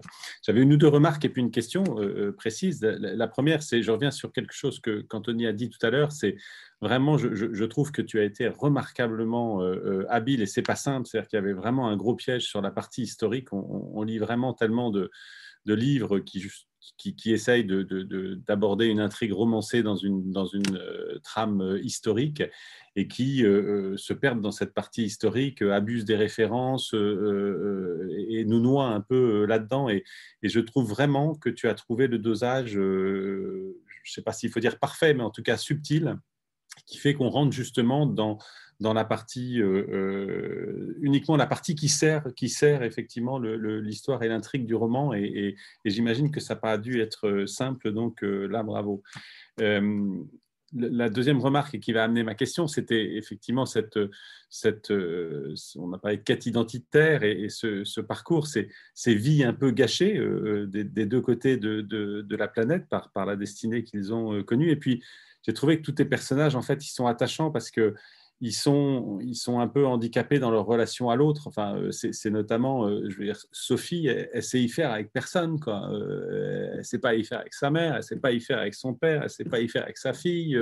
on peut même dire que quand elle va en Argentine, c'est pas simple non plus. Elle ne sait pas faire avec ses collègues de bureau, ses associés. Enfin, c'est vraiment quelqu'un qui n'a pas les clés, qui n'a plus les codes. Et, c'est là où c'est intéressant parce qu'on retrouve ça aussi dans un autre personnage, moi, que j'ai beaucoup aimé, sans spoiler, mais, mais Kenawel, euh, qui a effectivement les mêmes difficultés. On ne peut pas dire que sa relation avec sa mère soit euh, super euh, saine, ni sa relation avec les autres. D'ailleurs, il s'évade aussi sous une autre forme. et donc, ça, c'est vraiment le, côté qui m'a, je crois, qui m'a, je crois, embarqué, ce côté relationnel. Et donc, ma question, c'est ce que j'ai aussi apprécié, c'est que toujours sans spoiler, on, on n'arrive pas à la fin sur une super happy end avec euh, voilà, euh, la fête, les embrassades et, ils vécurent heureux et je ne sais pas s'ils auraient des enfants, mais et, en fait, on aurait bien envie de savoir, euh, notamment la, relation qui va se nouer, et ça amène ma question de suite, est-ce, qu'il ne pourrait pas y avoir une suite à, ce livre sur la relation qui pourrait se nouer entre Sophie et, Nawel, notamment, qui, me semble être le binôme le plus intéressant de ce livre, et puis surtout, tu, as dit, ma question est un peu longue comme d'habitude, tu as dit que, que, euh, ça allait la changer et qu'elle allait retrouver son équilibre, Sophie, à la fin du livre. Mais pour moi, ce n'est pas suffisant. J'aimerais bien aller plus loin et savoir comment évoluent ces relations à l'autre, euh, comment ça se normalise ou pas. Et, voilà, donc est-ce que tu. Voilà, ma question est toute simple maintenant. Est-ce que tu penses à une suite? Alors, euh, pas, pas vraiment. ce serait bien trop positif pour moi, tu sais, un roman avec des relations apaisées. Euh, non, non, je plaisante, mais... Euh, moi, je n'ai pas dit qu'elle devait être apaisée après, hein. au contraire. Je, plaisante. Là, je suis dans autre chose. Euh, maintenant, je, dis, je, je, ferme jamais complètement une porte. Il faudrait que j'ai enfin voilà, une, une, vraie idée de, de, brèche, euh, de, choses qui se passent et qui me donne envie de passer encore euh, deux ans avec euh, ces personnages-là et, et, de développer tout le reste parce que je ne pourrais pas développer uniquement la relation entre Nahuel et, Sophie et, pas montrer les conséquences de tout ça sur les autres, etc., etc. Donc, ça, m'obligerait à, à, porter encore tout ce monde-là euh, et apporter, euh, je ne sais pas comment font les autres personnes qui écrivent, mais moi, quand je, porte un livre, je, porte aussi tout ce que j'ai vécu quand j'écrivais ce livre. Voilà, pour moi, quand je regarde, puisque le soleil brille encore, c'est euh, deux ans de ma vie, même un peu plus, et tout ce qui s'est passé dans, dans, ces deux ans-là. Je suis pas sûre aujourd'hui d'être prête à me replonger là-dedans. Voilà. Euh, mais bon, si demain j'ai euh, l'idée, j'ai la, brèche, euh, pourquoi pas Ce que je trouve génial, c'est que ce que j'entends dans cette question-là, c'est que tes personnages, ils existent en dehors du roman. Ils existent avant le roman, ils existent après le roman, et que tu as réussi à, leur donner une telle force qu'il y a cette envie de, voilà, de, les suivre, de les suivre en dehors. Et ça, c'est quand même un sacré tour de force euh, et cette magie de la fiction euh, qui fait que euh, on a envie de, bah, de, les rencontrer, en fait, enfin, tout simplement. Donc, donc je ne sais pas si elle existera, cette suite, mais en tout cas, je trouve que cette question, elle, elle confirme voilà, cette, cette, capacité à faire vivre des personnages au-delà au des pages. Quoi. Merci alors. donc voilà, après, quant à ta remarque sur l'aspect historique, si moi j'adore ça. euh, quand j'apprends des choses dans un livre, qu'il s'agisse d'histoire ou qu'il s'agisse d'un sujet que je connaissais pas. Enfin, j'aime ressortir d'un livre en, ayant une ouverture de chakra, en, ayant découvert un sujet ou en ayant découvert les subtilités d'un sujet ou en ayant découvert une partie de l'histoire. Enfin voilà, j'aime ça et, c'est quelque chose que, je m'efforce de, de, donner. Euh, maintenant, je suis encore une fois pas historienne et j'ai toujours peur de casser la lecture de quelqu'un. Voilà, j'ai toujours peur de me dire que, je, forcément, il y a des gens euh, qui sont plus intelligents que moi et qui me lisent, il y a des gens qui sont plus savants que moi et qui me lisent. Et j'ai vraiment peur euh, de, faire la faute qui va leur couper la lecture. Donc, euh, c'est vrai que j'essaye de, de me documenter le plus possible, que j'essaye le plus possible de rester à hauteur d'homme, de faire des scènes qui ne nécessitent pas une connaissance accrues, accrues, accrues de, de l'histoire, mais euh, qui ne sont pas critiquables parce qu'elles sont euh, plus sur le ressenti des personnages. Et euh, quand, voilà, à la reconstitution historique, je me suis dit, la seule chose que je peux faire, en fait, c'est de faire la même enquête que mon héroïne. Et là, je suis légitime. Voilà, c'est pour ça que euh, euh, je, retranscris les articles qu'elle trouve euh, parce que c'est ceux que j'ai trouvés, c'est ceux que moi j'ai lus pour ressentir cette histoire. Et je me dis là, enfin voilà, c'est la réalité en fait. J'invente rien, c'est là c'est écrit, c'est des témoignages d'Argentins, c'est véritablement, voilà, je ne peux pas être questionnée, enfin remise en question là-dessus. Voilà. Et, ton dernier point. Euh, c'est une sorte de porte d'entrée, en fait, euh, pour nous donner envie d'aller peut-être un peu plus loin, chercher euh, historiquement aussi. Tout à fait. Tout à fait. Et je, crois que c'est comme quand tu parles à quelqu'un qui, te raconte ce qu'il a vécu et, tu vois à travers ses yeux un questionnement sur l'existence qui t'a échappé ou une partie de l'histoire et que, cette personne-là va être une révélation parce qu'elle va te permettre de t'intéresser. Ben, les livres, pour moi, ce sont un peu des personnes qui te donnent accès euh, à un monde de, découverte possible. Voilà. Donc, euh, on, est des passeurs.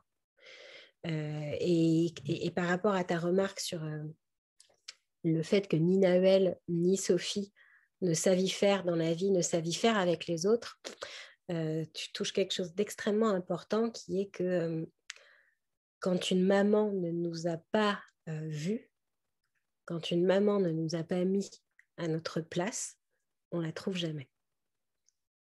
Et c'est vrai, et pour Sophie, et pour Noël, pas pour les mêmes raisons, mais en tout cas, ce sont deux enfants que leur maman n'ont jamais vus psychologiquement parlant, hein, évidemment qu'elles les ont vues, mais et elles sont, enfin, on les comprend, hein, euh, tout cela s'explique dans, dans, le livre, mais euh, euh, chacun dans des travers différents. Nahuel, lui, c'est plus dans il veut s'aveugler, euh, donc il sombre dans des addictions, etc. Et elle, euh, Sophie, elle est plus dans une nécessité de contrôler les choses, donc elle est maniaque, donc euh, elle a des tocs, donc elle somatise. Mais au final, c'est le même malheur qui les habite, qui est celui de vouloir être aimé de sa maman. Quoi. Céline? Oui, bonjour. Salut Sarah. Je suis contente de te presque rencontrer pour de vrai depuis le temps qu'on discute. Euh, comme Jean-Marc, j'ai découvert ta plume avec ce roman-là et j'ai aussi euh, beaucoup aimé. moi, j'étais un peu plus sûre que j'allais aimer, donc, il y avait moins de suspense. Et, mais euh, voilà, j'ai beaucoup aimé, notamment pour. j'ai trouvé tes personnages tous très justes, donc ça rejoint tout ce qu'on a déjà dit sur toutes tes petites anecdotes, les petits riens du quotidien que tu racontes, mais qui finalement font que ça devient euh, dans nos esprits des vrais gens. Et j'ai notamment retrouvé euh, pas mal de, la relation qui n'est pas forcément évidente avec sa sœur. je me suis dit là euh, sur cet aspect-là qui m'a qui m'a parlé, donc, donc j'ai aimé ce roman. Et ma question, tu y as déjà partiellement répondu, c'était par rapport aux recherches que tu as pu faire sur, sur, pour mieux connaître cette histoire qui est effectivement pas forcément très connue en France. Et au-delà des recherches, peut-être que tu as faites sur la bibliographie, etc., est-ce que tu as échangé avec, avec des, membres de l'association des grands-mères de mai ou ce genre de, personnes pour, pour avoir des témoignages peut-être encore plus personnels et tout ça? Alors, j'ai beaucoup de mal en fait à, rentrer en contact direct avec des personnes concernées. Donc non, je n'ai pas contacté de, de, mère ni de grand-mère, mais parce que pour moi, il y a un côté un peu cachette dans l'écriture. Et si je rencontre des vraies personnes en face de moi, je, je me sens redevable et je, je, me mets une pression folle qui est que je dois honorer ce qu'elles m'ont dit, je dois absolument être à la hauteur. Et moi, dès que je commence avec la légitimité et le fait de devoir être à la hauteur, j'arrive plus à écrire. Donc ça, je ne le fais pas parce que je commence à me connaître un peu et je me dis, vu que je me mets déjà pas mal de pression au quotidien, si je peux éviter de me, me, mettre du béton sur les épaules, ça, ça sera mieux. et après, mais en revanche, euh, on a aujourd'hui un outil qui s'appelle YouTube qui foisonne de, témoignages de gens qui s'expriment euh, face à leur caméra, face à leur téléphone portable, euh, qui racontent leurs histoires à leurs enfants. Enfin, c'est incroyable en fait ce qu'on peut trouver sur Internet et qui sont des, témoignages. Au final, je n'aurais pas eu forcément de meilleures questions que celles qu'on pose à toutes ces personnes sur Internet. Donc, je passe énormément, énormément de temps à écouter, mais même des vidéos qui veulent rien dire. Hein. Ça m'est déjà arrivé de regarder des vidéos sur YouTube de, téléphone portable, mais pour ressentir une ambiance familiale, etc. Bon. Et je laisse souvent défiler les playlists. Euh, déjà parce que j'ai un problème de vue, euh, donc effectivement, je, reviens sur ce qu'avait dit Karine, mais oui, je n'ai pas les mêmes problèmes de somatisation que Sophie, sauf que moi, euh, toutes mes angoisses s'étaient toujours mis dans ma vue. Donc euh, voilà, la lumière, euh, le noir, etc., je, connais. Et du jour où j'ai commencé ma thérapie, moi qui avais eu deux fois des arrêts maladie de six mois à un an, qui était resté dans le noir plus d'un an et demi, deux fois de suite, qui était face à des médecins qui ne trouvaient pas de solution, qui avait une vue qui s'aggravait d'année en année enfin, où je suis malvoyante, hein, bah, du jour où j'ai commencé ma thérapie, j'ai plus jamais de crise et ma vue n'a plus jamais baissé. Donc, je suis intimement persuadée que quand on n'affronte pas nos propres démons, nos propres vérités, quelque part, ça implose. Voilà. Donc, oui, là aussi, ce qu'elle vit, c'est pas ce que j'ai vécu, mais en revanche, tout l'aspect sur la somatisation, c'est quelque chose qui, qui m'est très personnel. Euh, et donc, pour revenir à ce que tu disais, donc, je laisse souvent défiler, j'écoute des podcasts, je laisse défiler des vidéos. Et j'ai eu, euh, j'ai été complètement happée par un documentaire qui s'appelait Identité volée, dont je parle dans, dans le roman, qui a été diffusé sur France 24, qui était en fait pas du tout, encore une fois, un cours d'histoire, qui était le témoignage de trois bébés volés euh, qui venaient de découvrir, enfin de deux ans à peu près plus tôt, euh, euh, que la famille dans laquelle ils avaient grandi n'était pas la leur. Et que leurs parents, du coup, avaient trempé dans la politique ou dans, enfin, dans les histoires de la junte, etc. Enfin, des, choses qu'ils n'auraient jamais soupçonnées. Et de là, j'ai été complètement en fait chamboulée par ce documentaire pour plusieurs raisons, parce que déjà, j'adore rentrer dans l'histoire à travers les personnes. Donc là, c'était trois portraits, en fait. Et, ce qui m'a marqué, c'est qu'ils avaient quasiment mon âge, en fait. Et pour moi, c'était une, des premières fois où je voyais les conséquences de l'histoire se dérouler sur mes yeux pour des personnes de ma génération. et je me disais, mais c'est c'est en train de se passer en fait. Euh, sur les 500 euh, bébés volés officiels, euh, on en a retrouvé 119. donc ça veut dire qu'il y a à peu près 400 jeunes de mon âge qui grandissent aujourd'hui dans des familles qui ne sont pas la leur. Et, je me suis dit, mais il y, a, une urgence d'en parler, il y a une urgence de, de, faire quelque chose à, partir de ce documentaire-là. Et donc, c'est là que j'ai commencé à me renseigner davantage, à chercher des articles, à chercher des pages Facebook, euh, à lire les commentaires. Euh, enfin, voilà, je trouve qu'on en apprend beaucoup sur le ton des commentaires. Euh, même si les traductions ne sont pas géniales sur les réseaux sociaux, on, on, comprend à peu près les obsessions des personnes, on comprend à peu près leur, leur positionnement dans la vie, dans la façon dont elles s'expriment. Voilà. Rita Oui, bonjour, bonjour Sarah, bonjour Lisa, bonjour à tous. Alors, c'est un plaisir de t'écouter aujourd'hui. Et, euh, donc, comme tu le sais, j'ai lu ton livre, je l'ai adoré de bout en bout.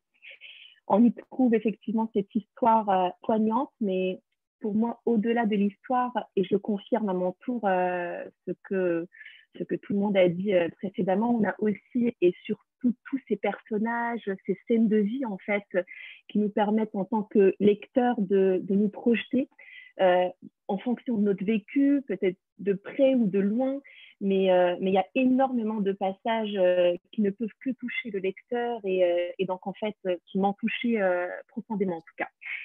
Et, donc finalement et, après après après avoir terminé le livre, je me rends compte et c'est peut-être une impression que la femme, en fait, est finalement au, centre du roman. Et quand je dis la femme, c'est la femme, la sœur, la, euh, la mère, enfin la fille, et, et je reviens sur le rôle de la mère qui est euh, si justement décrit avec, euh, en tant que le plus merveilleux, mais aussi le plus complexe des rôles.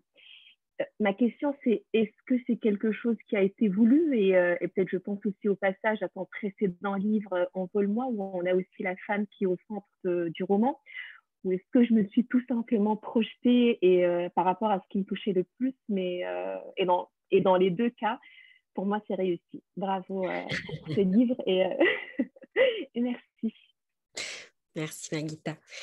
non, tu as tout à fait raison. Et alors, ça fait partie des sujets où, je réalise après coup que j'arrive pas à parler d'autre chose que du lien maternel, en fait, et de, des relations entre femmes. Pas forcément sexuelles, mais enfin, entre sœurs, entre une mère et sa fille, etc. Et je me suis rendu compte, c'est dans une interview en fait, qu'un journaliste m'a fait remarquer ça, que tous mes romans parlaient de la, de la transmission et du lien maternel, chose que je n'avais pas du tout réussi jusque-là à, verbaliser. Dans mon premier roman, bah, c'est une petite fille qui concrètement part à la recherche de sa mère. Hein, c'est dans l'immédiate après-guerre, sa mère a été déportée, elle s'est imaginée une mère fabuleuse, géniale, aimante pendant tout le temps qu'elle était cachée. Forcément, quand on, sort des camps, on n'est pas une maman aimante, enveloppante et chaleureuse.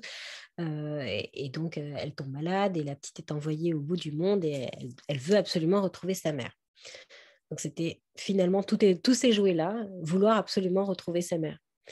Euh, mon deuxième roman, donc euh, Le cas zéro, euh, qui a été à, tort présenté comme un thriller psychologique, en réalité, c'est l'histoire d'un petit garçon qui a perdu sa maman d'une maladie très grave à, 12 ans, qui était immigré et qui s'est juré de réparer ça.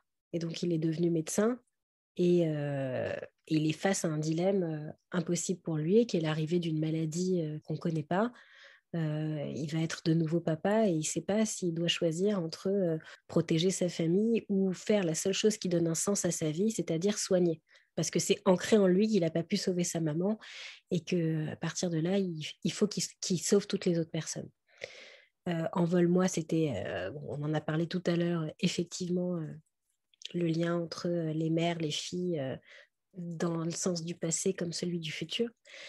Et là, c'est encore une réflexion sur notre identité. Notre identité, c'est est, liée à notre filiation. Donc quand ça, c'est bancal, on se construit de façon bancale et qu'est-ce qu'on peut donner à la future génération.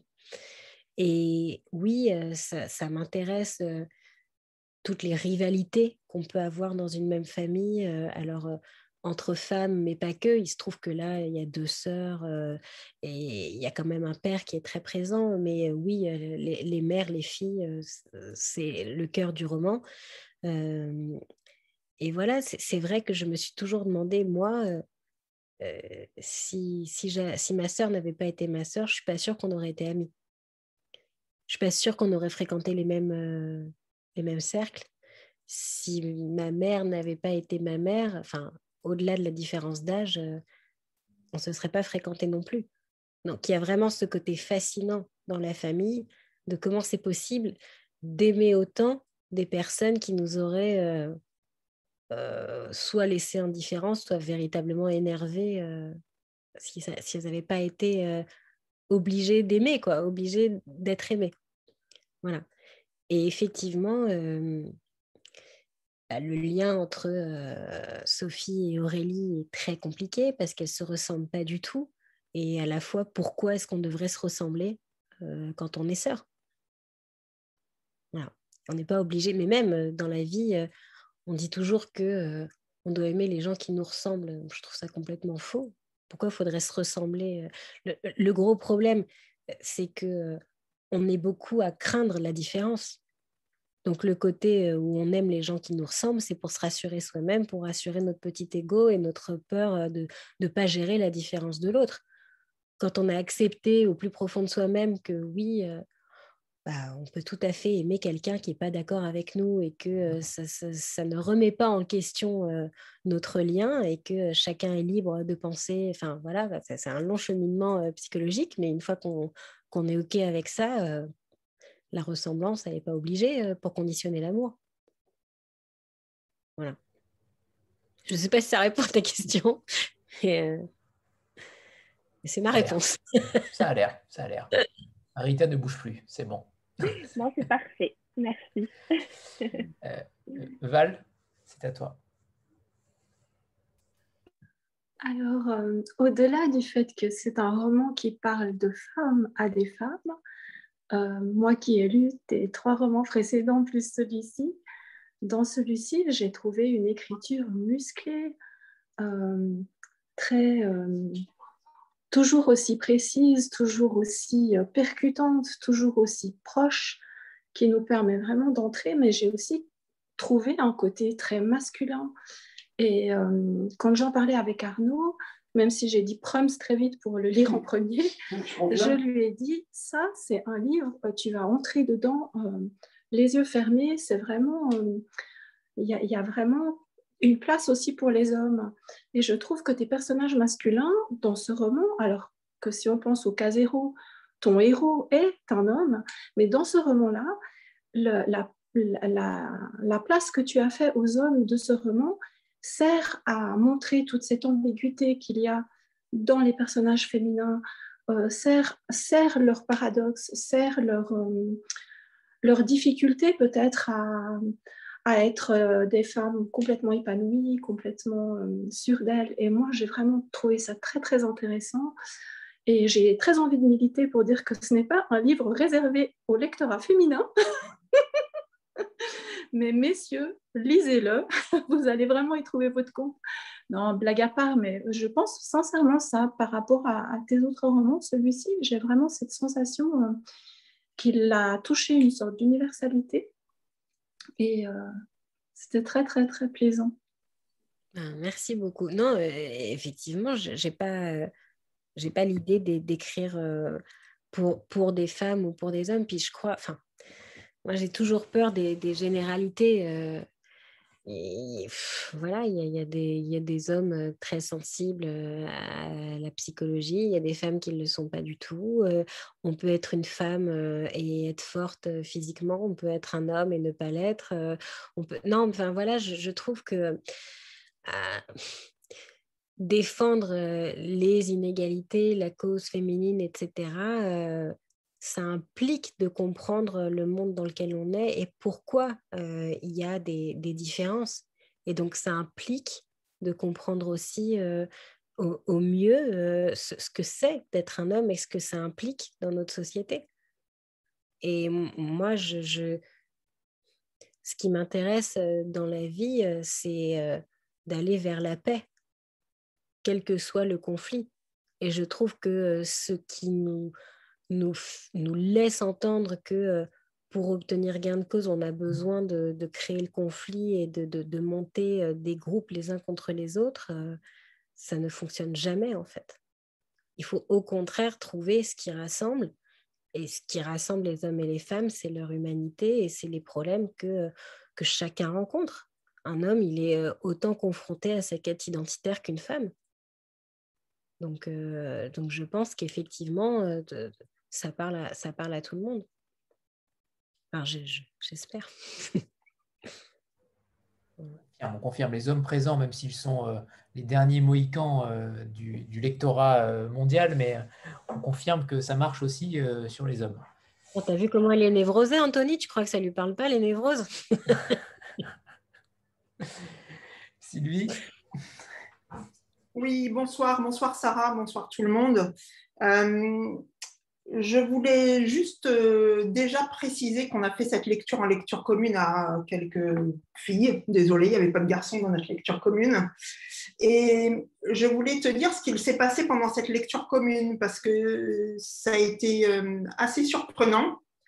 Euh, je pense qu'il y a une bienveillance qui se dégage de ton livre qui est extrêmement importante et enveloppante pour les lecteurs. Et en fait, on s'est parlé de choses de notre vie personnel et de points qui résonnaient en nous dans ton livre, ça ne m'était jamais arrivé dans une lecture commune. Donc, je voulais que tu le saches parce que ça a été un très, très beau moment pour nous. Voilà. Et puis, euh, donc, j'avais une question. Sinon, euh, c'est le choix de la couverture, le choix de cette photo. Alors, encore une fois, Cécile, euh, dont Lisa a parlé tout à l'heure, est quelqu'un de très important dans notre trio éditorial. Euh, et ça a été compliqué euh, cette couverture. On n'était pas du tout parti euh, là-dessus avec Lisa. Puis au final, ce qu'on avait pressenti n'était pas très bien reçu. Bah, dans la maison et, parmi les représentants. Et Cécile a bossé pendant le confinement avec son compagnon qui, qui, est graphiste et ils nous ont proposé cette photo et là, euh, finalement, on est tous tombés d'accord. On s'est dit, en fait, elle, veut tout dire, cette photo, elle raconte complètement, euh, complètement ce, roman. Et on n'avait pas encore le, titre arrêté. Euh, et quand j'ai vu cette photo, on s'est parlé avec Lisa, donc la conversation que je vous ai racontée tout à l'heure. Et je me suis dit, mais en fait, euh, voilà, il y, a cette ombre, euh, euh, il y a cette ombre un peu mensongère, il y a le soleil, etc. Donc, on, est arrivé à une première couverture qui était à l'époque à l'endroit.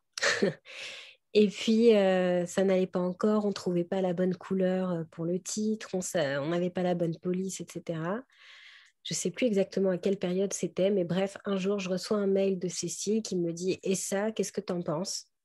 Et je vois euh, cette couverture finalement à l'envers, euh, où l'ombre prend beaucoup plus de place que la silhouette. Et je me dis, mais en fait, euh, c'est dingue, c'est la première fois que ça m'arrive d'être en face d'éditeurs qui ont compris mon livre et, et qui le suivent jusqu'à la couverture.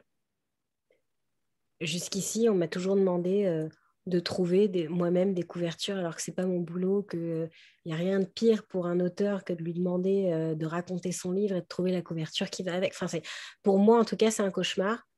Et là, euh, j'étais en face de personnes qui avaient mieux compris que moi, en fait, mmh. euh, la substance voilà, de, comment notre part d'ombre peut prendre le dessus, qu'on en ait conscience ou pas. Et c'est vrai qu'on, hein, Lisa, on s'est tous dit, bah, ouais, Absolument. Il y a eu cette espèce d'évidence, euh, effectivement, le sentiment d'évidence euh, sur cette, cette, photo renversée. Et, euh, il y a quelque chose qui était important pour nous, et ça, je crois, il me semble, alors maintenant, comme toi, Sarah, je ne sais plus exactement à quel moment c'était du processus et tout, mais je crois que cette idée de dualité, enfin de double, d'ombre et de lumière, etc., était un truc qu'on voulait travailler dès le départ, en fait. Euh, y compris dans une précédente version de la couverture, et que, c'était important bah, de raconter. Euh, euh, enfin, de dire ça, en tout cas à travers le visuel, de dire les ambiguïtés euh, qui sont à l'intérieur de Sophie, de dire aussi les deux personnages de Sophie et de Sol. Enfin voilà, il y avait quelque chose vraiment, je trouve, dans le texte sur plein d'aspects qui était dans cette idée de, double et de dualité. Et effectivement, que donc le compagnon de Cécile, briefé par Cécile, cette formidable Cécile, a réussi donc à exprimer à travers ce visuel-là et à travers ce jeu euh, d'ombre et de lumière. Et je trouve que cette couverture, elle, raconte plein de choses sans imposer euh, d'image. Et ça, c'est un truc qui, me tient à cœur, c'est que je trouve que c'est toujours difficile sur les couvertures de mettre un visage parce que ça impose dans la lecture euh, voilà, aux personnages, alors qu'on a envie de les imaginer, une image beaucoup trop précise. Et que là, là, ça permettait de dire plein de choses avec ce mouvement, c'est ces ombres, ces lumières, cet effet de matière aussi qu'on a un peu. Mm. Euh, voilà, euh, dans cette image euh, ouais, qui colle très bien et, qu'on a travaillé avec cette, cette typo qui là aussi joue, joue avec les couleurs du drapeau argentin, avec ce, bleu et ce blanc qu'on trouve. Donc, donc voilà, il y a plein de choses. Une fois qu'on a lu le livre, en fait, on, on, relit, je crois, cette couve en y trouvant plein, plein de sens. Et en même temps, je crois qu'elle est assez belle pour accrocher sans avoir le livre. Euh. Oui, c'est ça, mais on la, comprend, on la comprend vraiment juste à la fin, en fait. Et c'est ça qui est intéressant. Voilà. C'est Julien Vermèche, hein, le couverture. C'est ça? C'est ça, le graphisme. il mérite, il mérite qu'on le cite. Hein. Tout à fait. Puisqu'elle est, euh, elle est, elle est magnifique. Euh, merci Sylvie, parce que tu, tu m'as dit quelque chose qui me touche énormément que ça a suscité des discussions euh, sur l'intime oui. entre vous. Et je crois que dans, la vie, on, se drape toujours dans, dans, des apparences et que la lecture, c'est aussi ça. C'est aussi euh, rentrer dans l'intimité de ce qui se passe dans nos têtes, euh, de ce qui se joue entre les personnes et, parfois de voir cet écho. Eh ben, ça, peut libérer.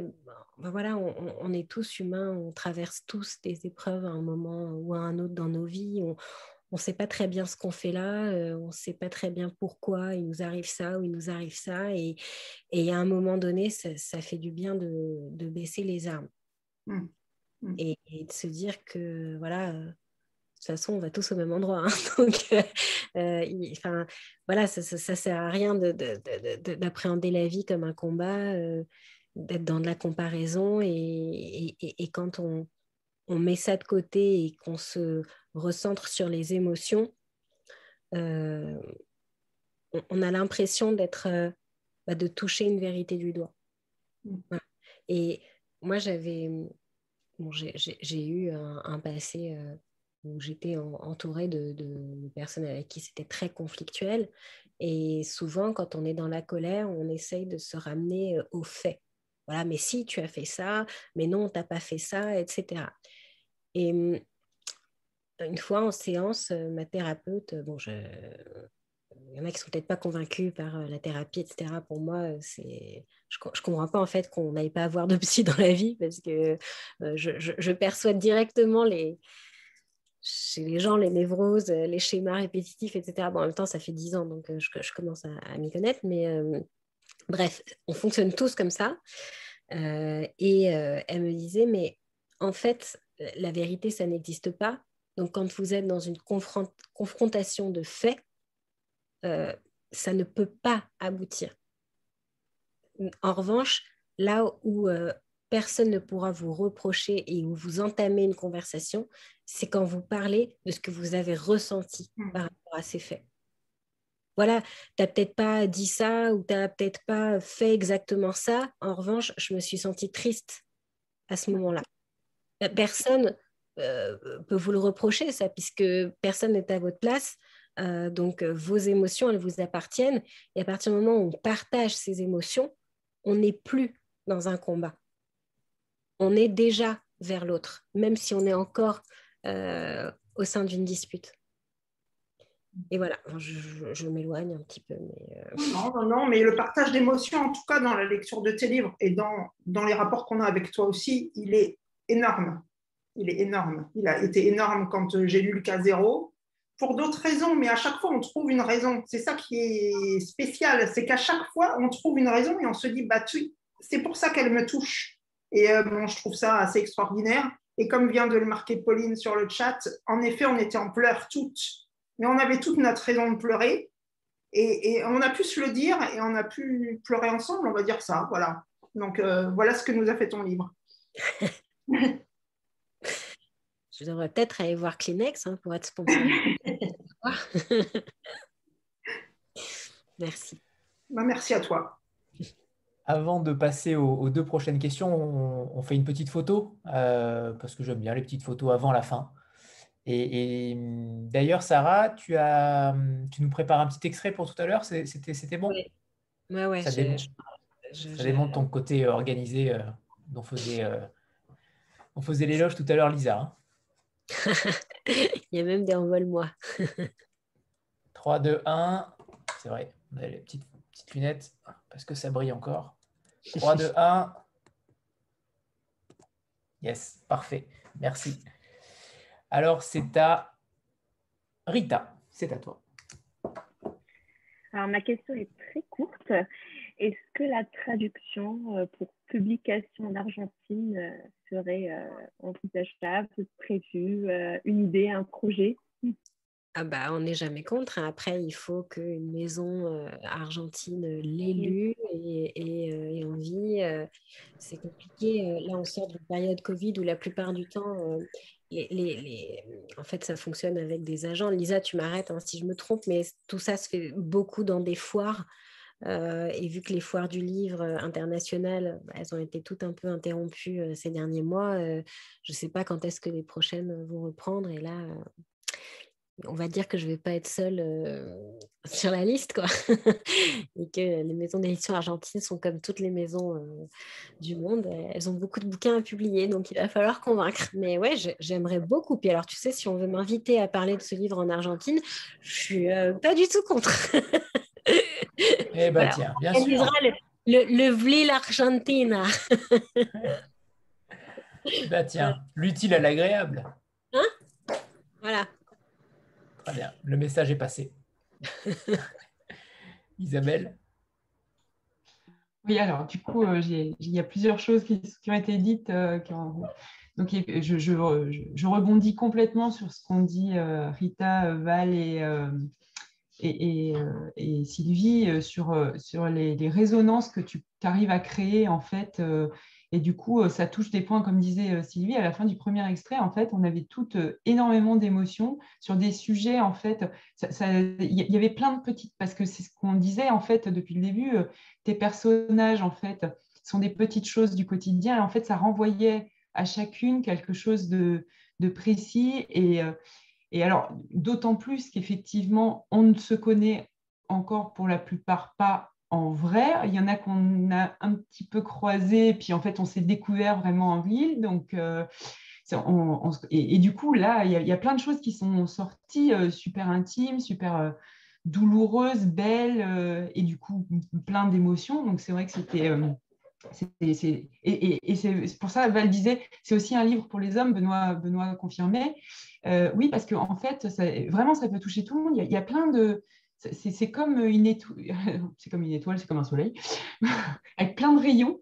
Et en fait, chacun trouve le sien. C'est ça qui est vraiment euh, très, très beau euh, dans, dans, ce livre et qui fait que tout le monde s'y retrouve, en fait, à un moment ou à un autre. Moi, je voulais revenir sur la couverture deux secondes. Excusez-moi, on est passé à autre chose, mais euh, parce que en fait, la première fois que je l'ai vu, moi, j'y ai vu en fait l'ombre d'une petite fille et avec la, femme en dessous. Et, en fait, euh, donc ça, renvoie un peu euh, aux enfants disparus. Et en fait, c'est toujours cette femme, en fait. Donc, et, elle est vraiment extraordinaire. Du coup, cette photo, elle pouvait pas mieux illustrer, en fait, le, le, sujet du, livre. Et en fait, c'est effectivement, comme disait Sylvie, à la fin qu'on la regarde et qu'on se dit, en fait, c'est la, la femme et la photo est inversée. Et je, trouvais ça génial. euh, c'est très ambigu parce que oui, c'est à la fois la double identité de Sophie, c'est à la fois la dualité euh, avec Sol, c'est à la fois l'enfant en nous. Et comment on se construit en fait sur des, sur, des secrets, Sur des ombres, tout, à fait. Et, et, bien souvent, nos, peines d'adultes sont liées au, chagrin qu'on n'a pas consolé de l'enfant en nous. Et, donc, ce côté ombre d'une petite fille est, très important aussi parce que, parce que la peine de Sophie, objectivement, elle a tout pour être heureuse quand ça commence. Ok, elle a divorcé parce qu'elle l'a voulu, mais elle a une petite fille, elle a un cabinet qui marche, elle a des moyens, elle a des amis, elle a une famille. Enfin, ça pourrait aller. Sauf qu'il y a en elle une petite fille qui arrête pas de pleurer, quoi. Et il y a une petite fille qui a besoin d'être consolée. Et, voilà, c'est cette petite fille qui n'est pas à sa place. Donc, euh, mais, mais, comme pour la plupart euh, d'entre nous, faites un câlin à l'enfant vous-même. non, mais je, bien souvent, nos, peines d'adultes, en fait, sont, sont les peines de l'enfant qu'on n'a pas consolé. Quoi. Voilà. Bon, et eh bien alors on va terminer cette euh, merveilleuse rencontre avec la lecture de ton extrait, Sarah. Alors attends, il faut que j'allume la lumière, parce que moi je suis gleuse.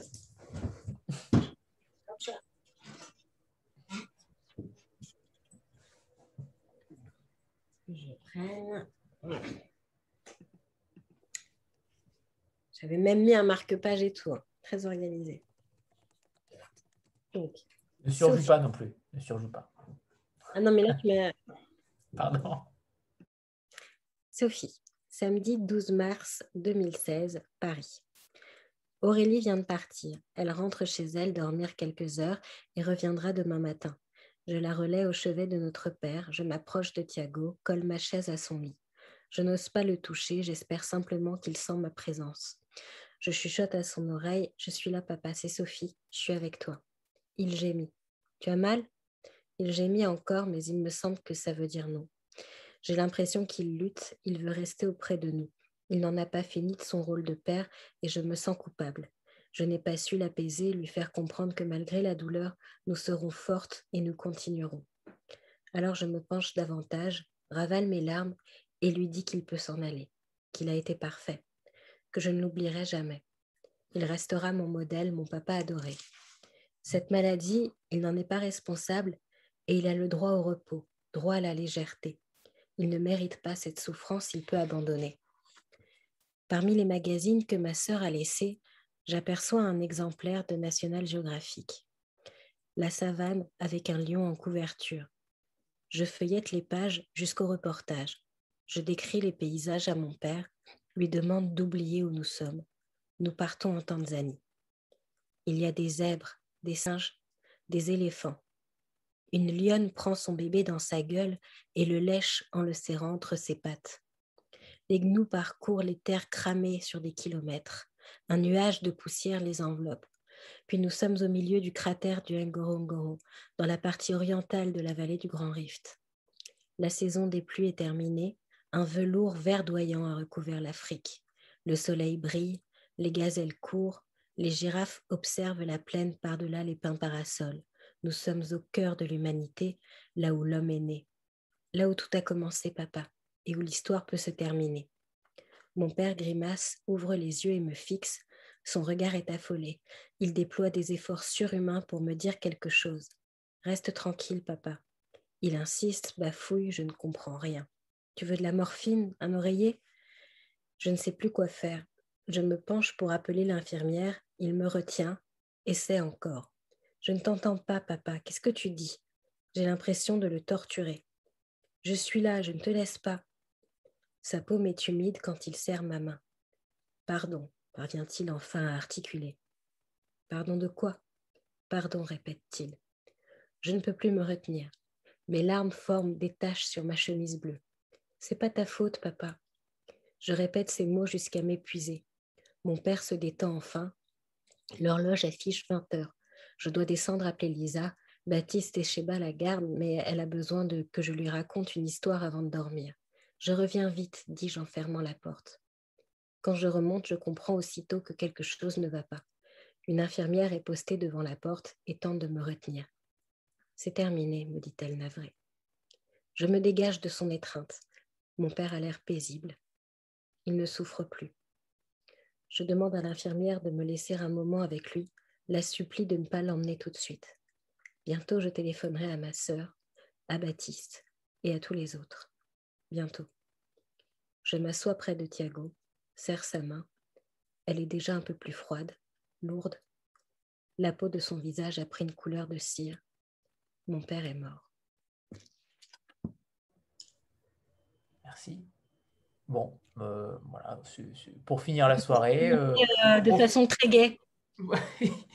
voilà, c'était parfait. C'était dans, le, dans, le, dans ton thème de prédilection. Mmh. caca, on se change les idées non Bon, eh bien, eh bien merci. Merci, euh, merci à toutes les deux. Euh, il est déjà euh, tard, le couvre-feu arrive, pour Lisa notamment. Donc, merci d'être restée jusqu'au bout. merci infiniment à toutes les deux. Et puis, on n'a pas parlé de ton prochain roman, sur celui sur lequel tu, tu, travailles actuellement. si tu veux peut-être en dire deux mots. Non, pas du tout. Non? Non, non, mais je suis en plein dedans, donc je ne peux, pas, peux pas en parler. Et puis, euh, c'est la première fois que j'ai du mal euh, parce qu'il y a eu plusieurs confinements, parce qu'il n'y a, a pas eu de crèche. Enfin, je veux dire, pour moi, c'est que je suis toute seule avec ma fille, donc c'est très compliqué euh, d'avoir du temps en ce moment. J'en souffre beaucoup, donc je ne veux pas me mettre davantage de pression. Je suis à fond. J'y pense tous les jours. J'avance comme je peux et j'en parlerai quand je pourrai en parler. Voilà. Très bien. Parfait, je veux pas. Hein. on, a, compris, on a compris. Euh, merci, merci à toutes les deux. Et puis, euh, voilà. Encore une fois, euh, des sujets évidemment sur les émotions, la psychologie, l'intimité. enfin voilà, hein. je ne vais pas raconter. Bah, voilà, ce, sera autour de l'humain. Toujours, toujours, évidemment. Merci à tous, bonne soirée à tout le monde et bravo, bravo pour ce roman une fois de plus. Même, je, voulais quand même vous dire que je suis très, euh, très émue parce que, euh, enfin voilà, Anthony m'avait parlé de ce projet euh, de faire des villes avant que ça arrive. Et je trouve que c'est. Enfin voilà, il y, a des gens que je connaissais des réseaux sociaux, mais qui ne se connaissaient pas forcément entre eux. Et, et je vous ai vu former petit à petit une sorte de famille et je trouve ça, je trouve ça génial. Voilà. Donc, je suis très content pour vous que, que, vous ayez ce rendez-vous. Bravo, Anthony, de continuer à le mener et, et je trouve ça très émouvant. Voilà. Merci. Tant que tu écriras, je continuerai.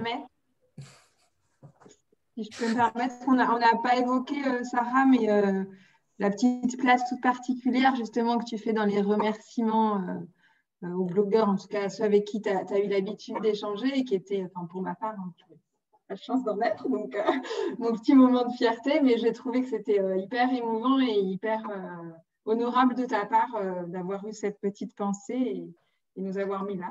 merci d'avoir fait ce petit geste. c'est, alors, c'est, très dur d'écrire des remerciements. Enfin, moi, j'admire en fait les auteurs qui sont capables d'écrire trois lignes parce que moi, je crois qu'on n'est rien sans les autres et que euh, la plupart des personnes, euh, enfin toutes hein, d'ailleurs, que, que, je cite, euh, moi, je n'ai pas forcément beaucoup d'abonnés, mais j'échange, alors pas tous les jours, hein, mais avec toutes les personnes qui me suivent à tour de rôle, etc. Et il y en a qui ne se rendent pas compte à quel point j'ai eu des périodes très compliquées euh, ces derniers temps et, et voilà, il y, a des personnes que je ne connais pas forcément, que je ne reconnaîtrais peut-être pas dans la rue, mais qui ont eu euh, un jour un mot euh, et, qui ont compté, tout simplement. Et je ne vois pas pourquoi je, parlerais d'amis avec qui je parle peut-être moins que des personnes que je ne vois pas au quotidien, mais qui, pour le coup ont, été dans ma vie. Donc voilà, soit on, remercie ceux qui nous entourent et qui font qu'on est nous, et dans ce cas, il bah, faut toutes les citer, soit on ne le fait pas. c'est mon point de vue. parfait, parfait. C'est vrai, Céline a raison. Bravo, bravo, parce que c'est rare hein, pour le coup, donc bravo. Et merci surtout. Merci de nous compter dans ton Du coup, tu as réuni toute la famille quand même hein, dans ces remerciements. C'était d'autant plus chouette, je trouve. Ouais, je pense que Lisa et, et tout le monde ils se sont bien arrachés la tête parce que je reprenais et tout. Ah mince, j'ai oublié quelqu'un, au secours, au secours. Hein? La pauvre Cécile, euh, je crois qu'elle m'a pris pour une tarée, mais c'est pas grave. Euh, si, j'ai une dernière euh, petite surprise. Donc, je crois qu'on on est 25 ou 27, je sais plus très bien. Euh, donc, je vais compter dans ma tête. Euh, je fais défiler machin.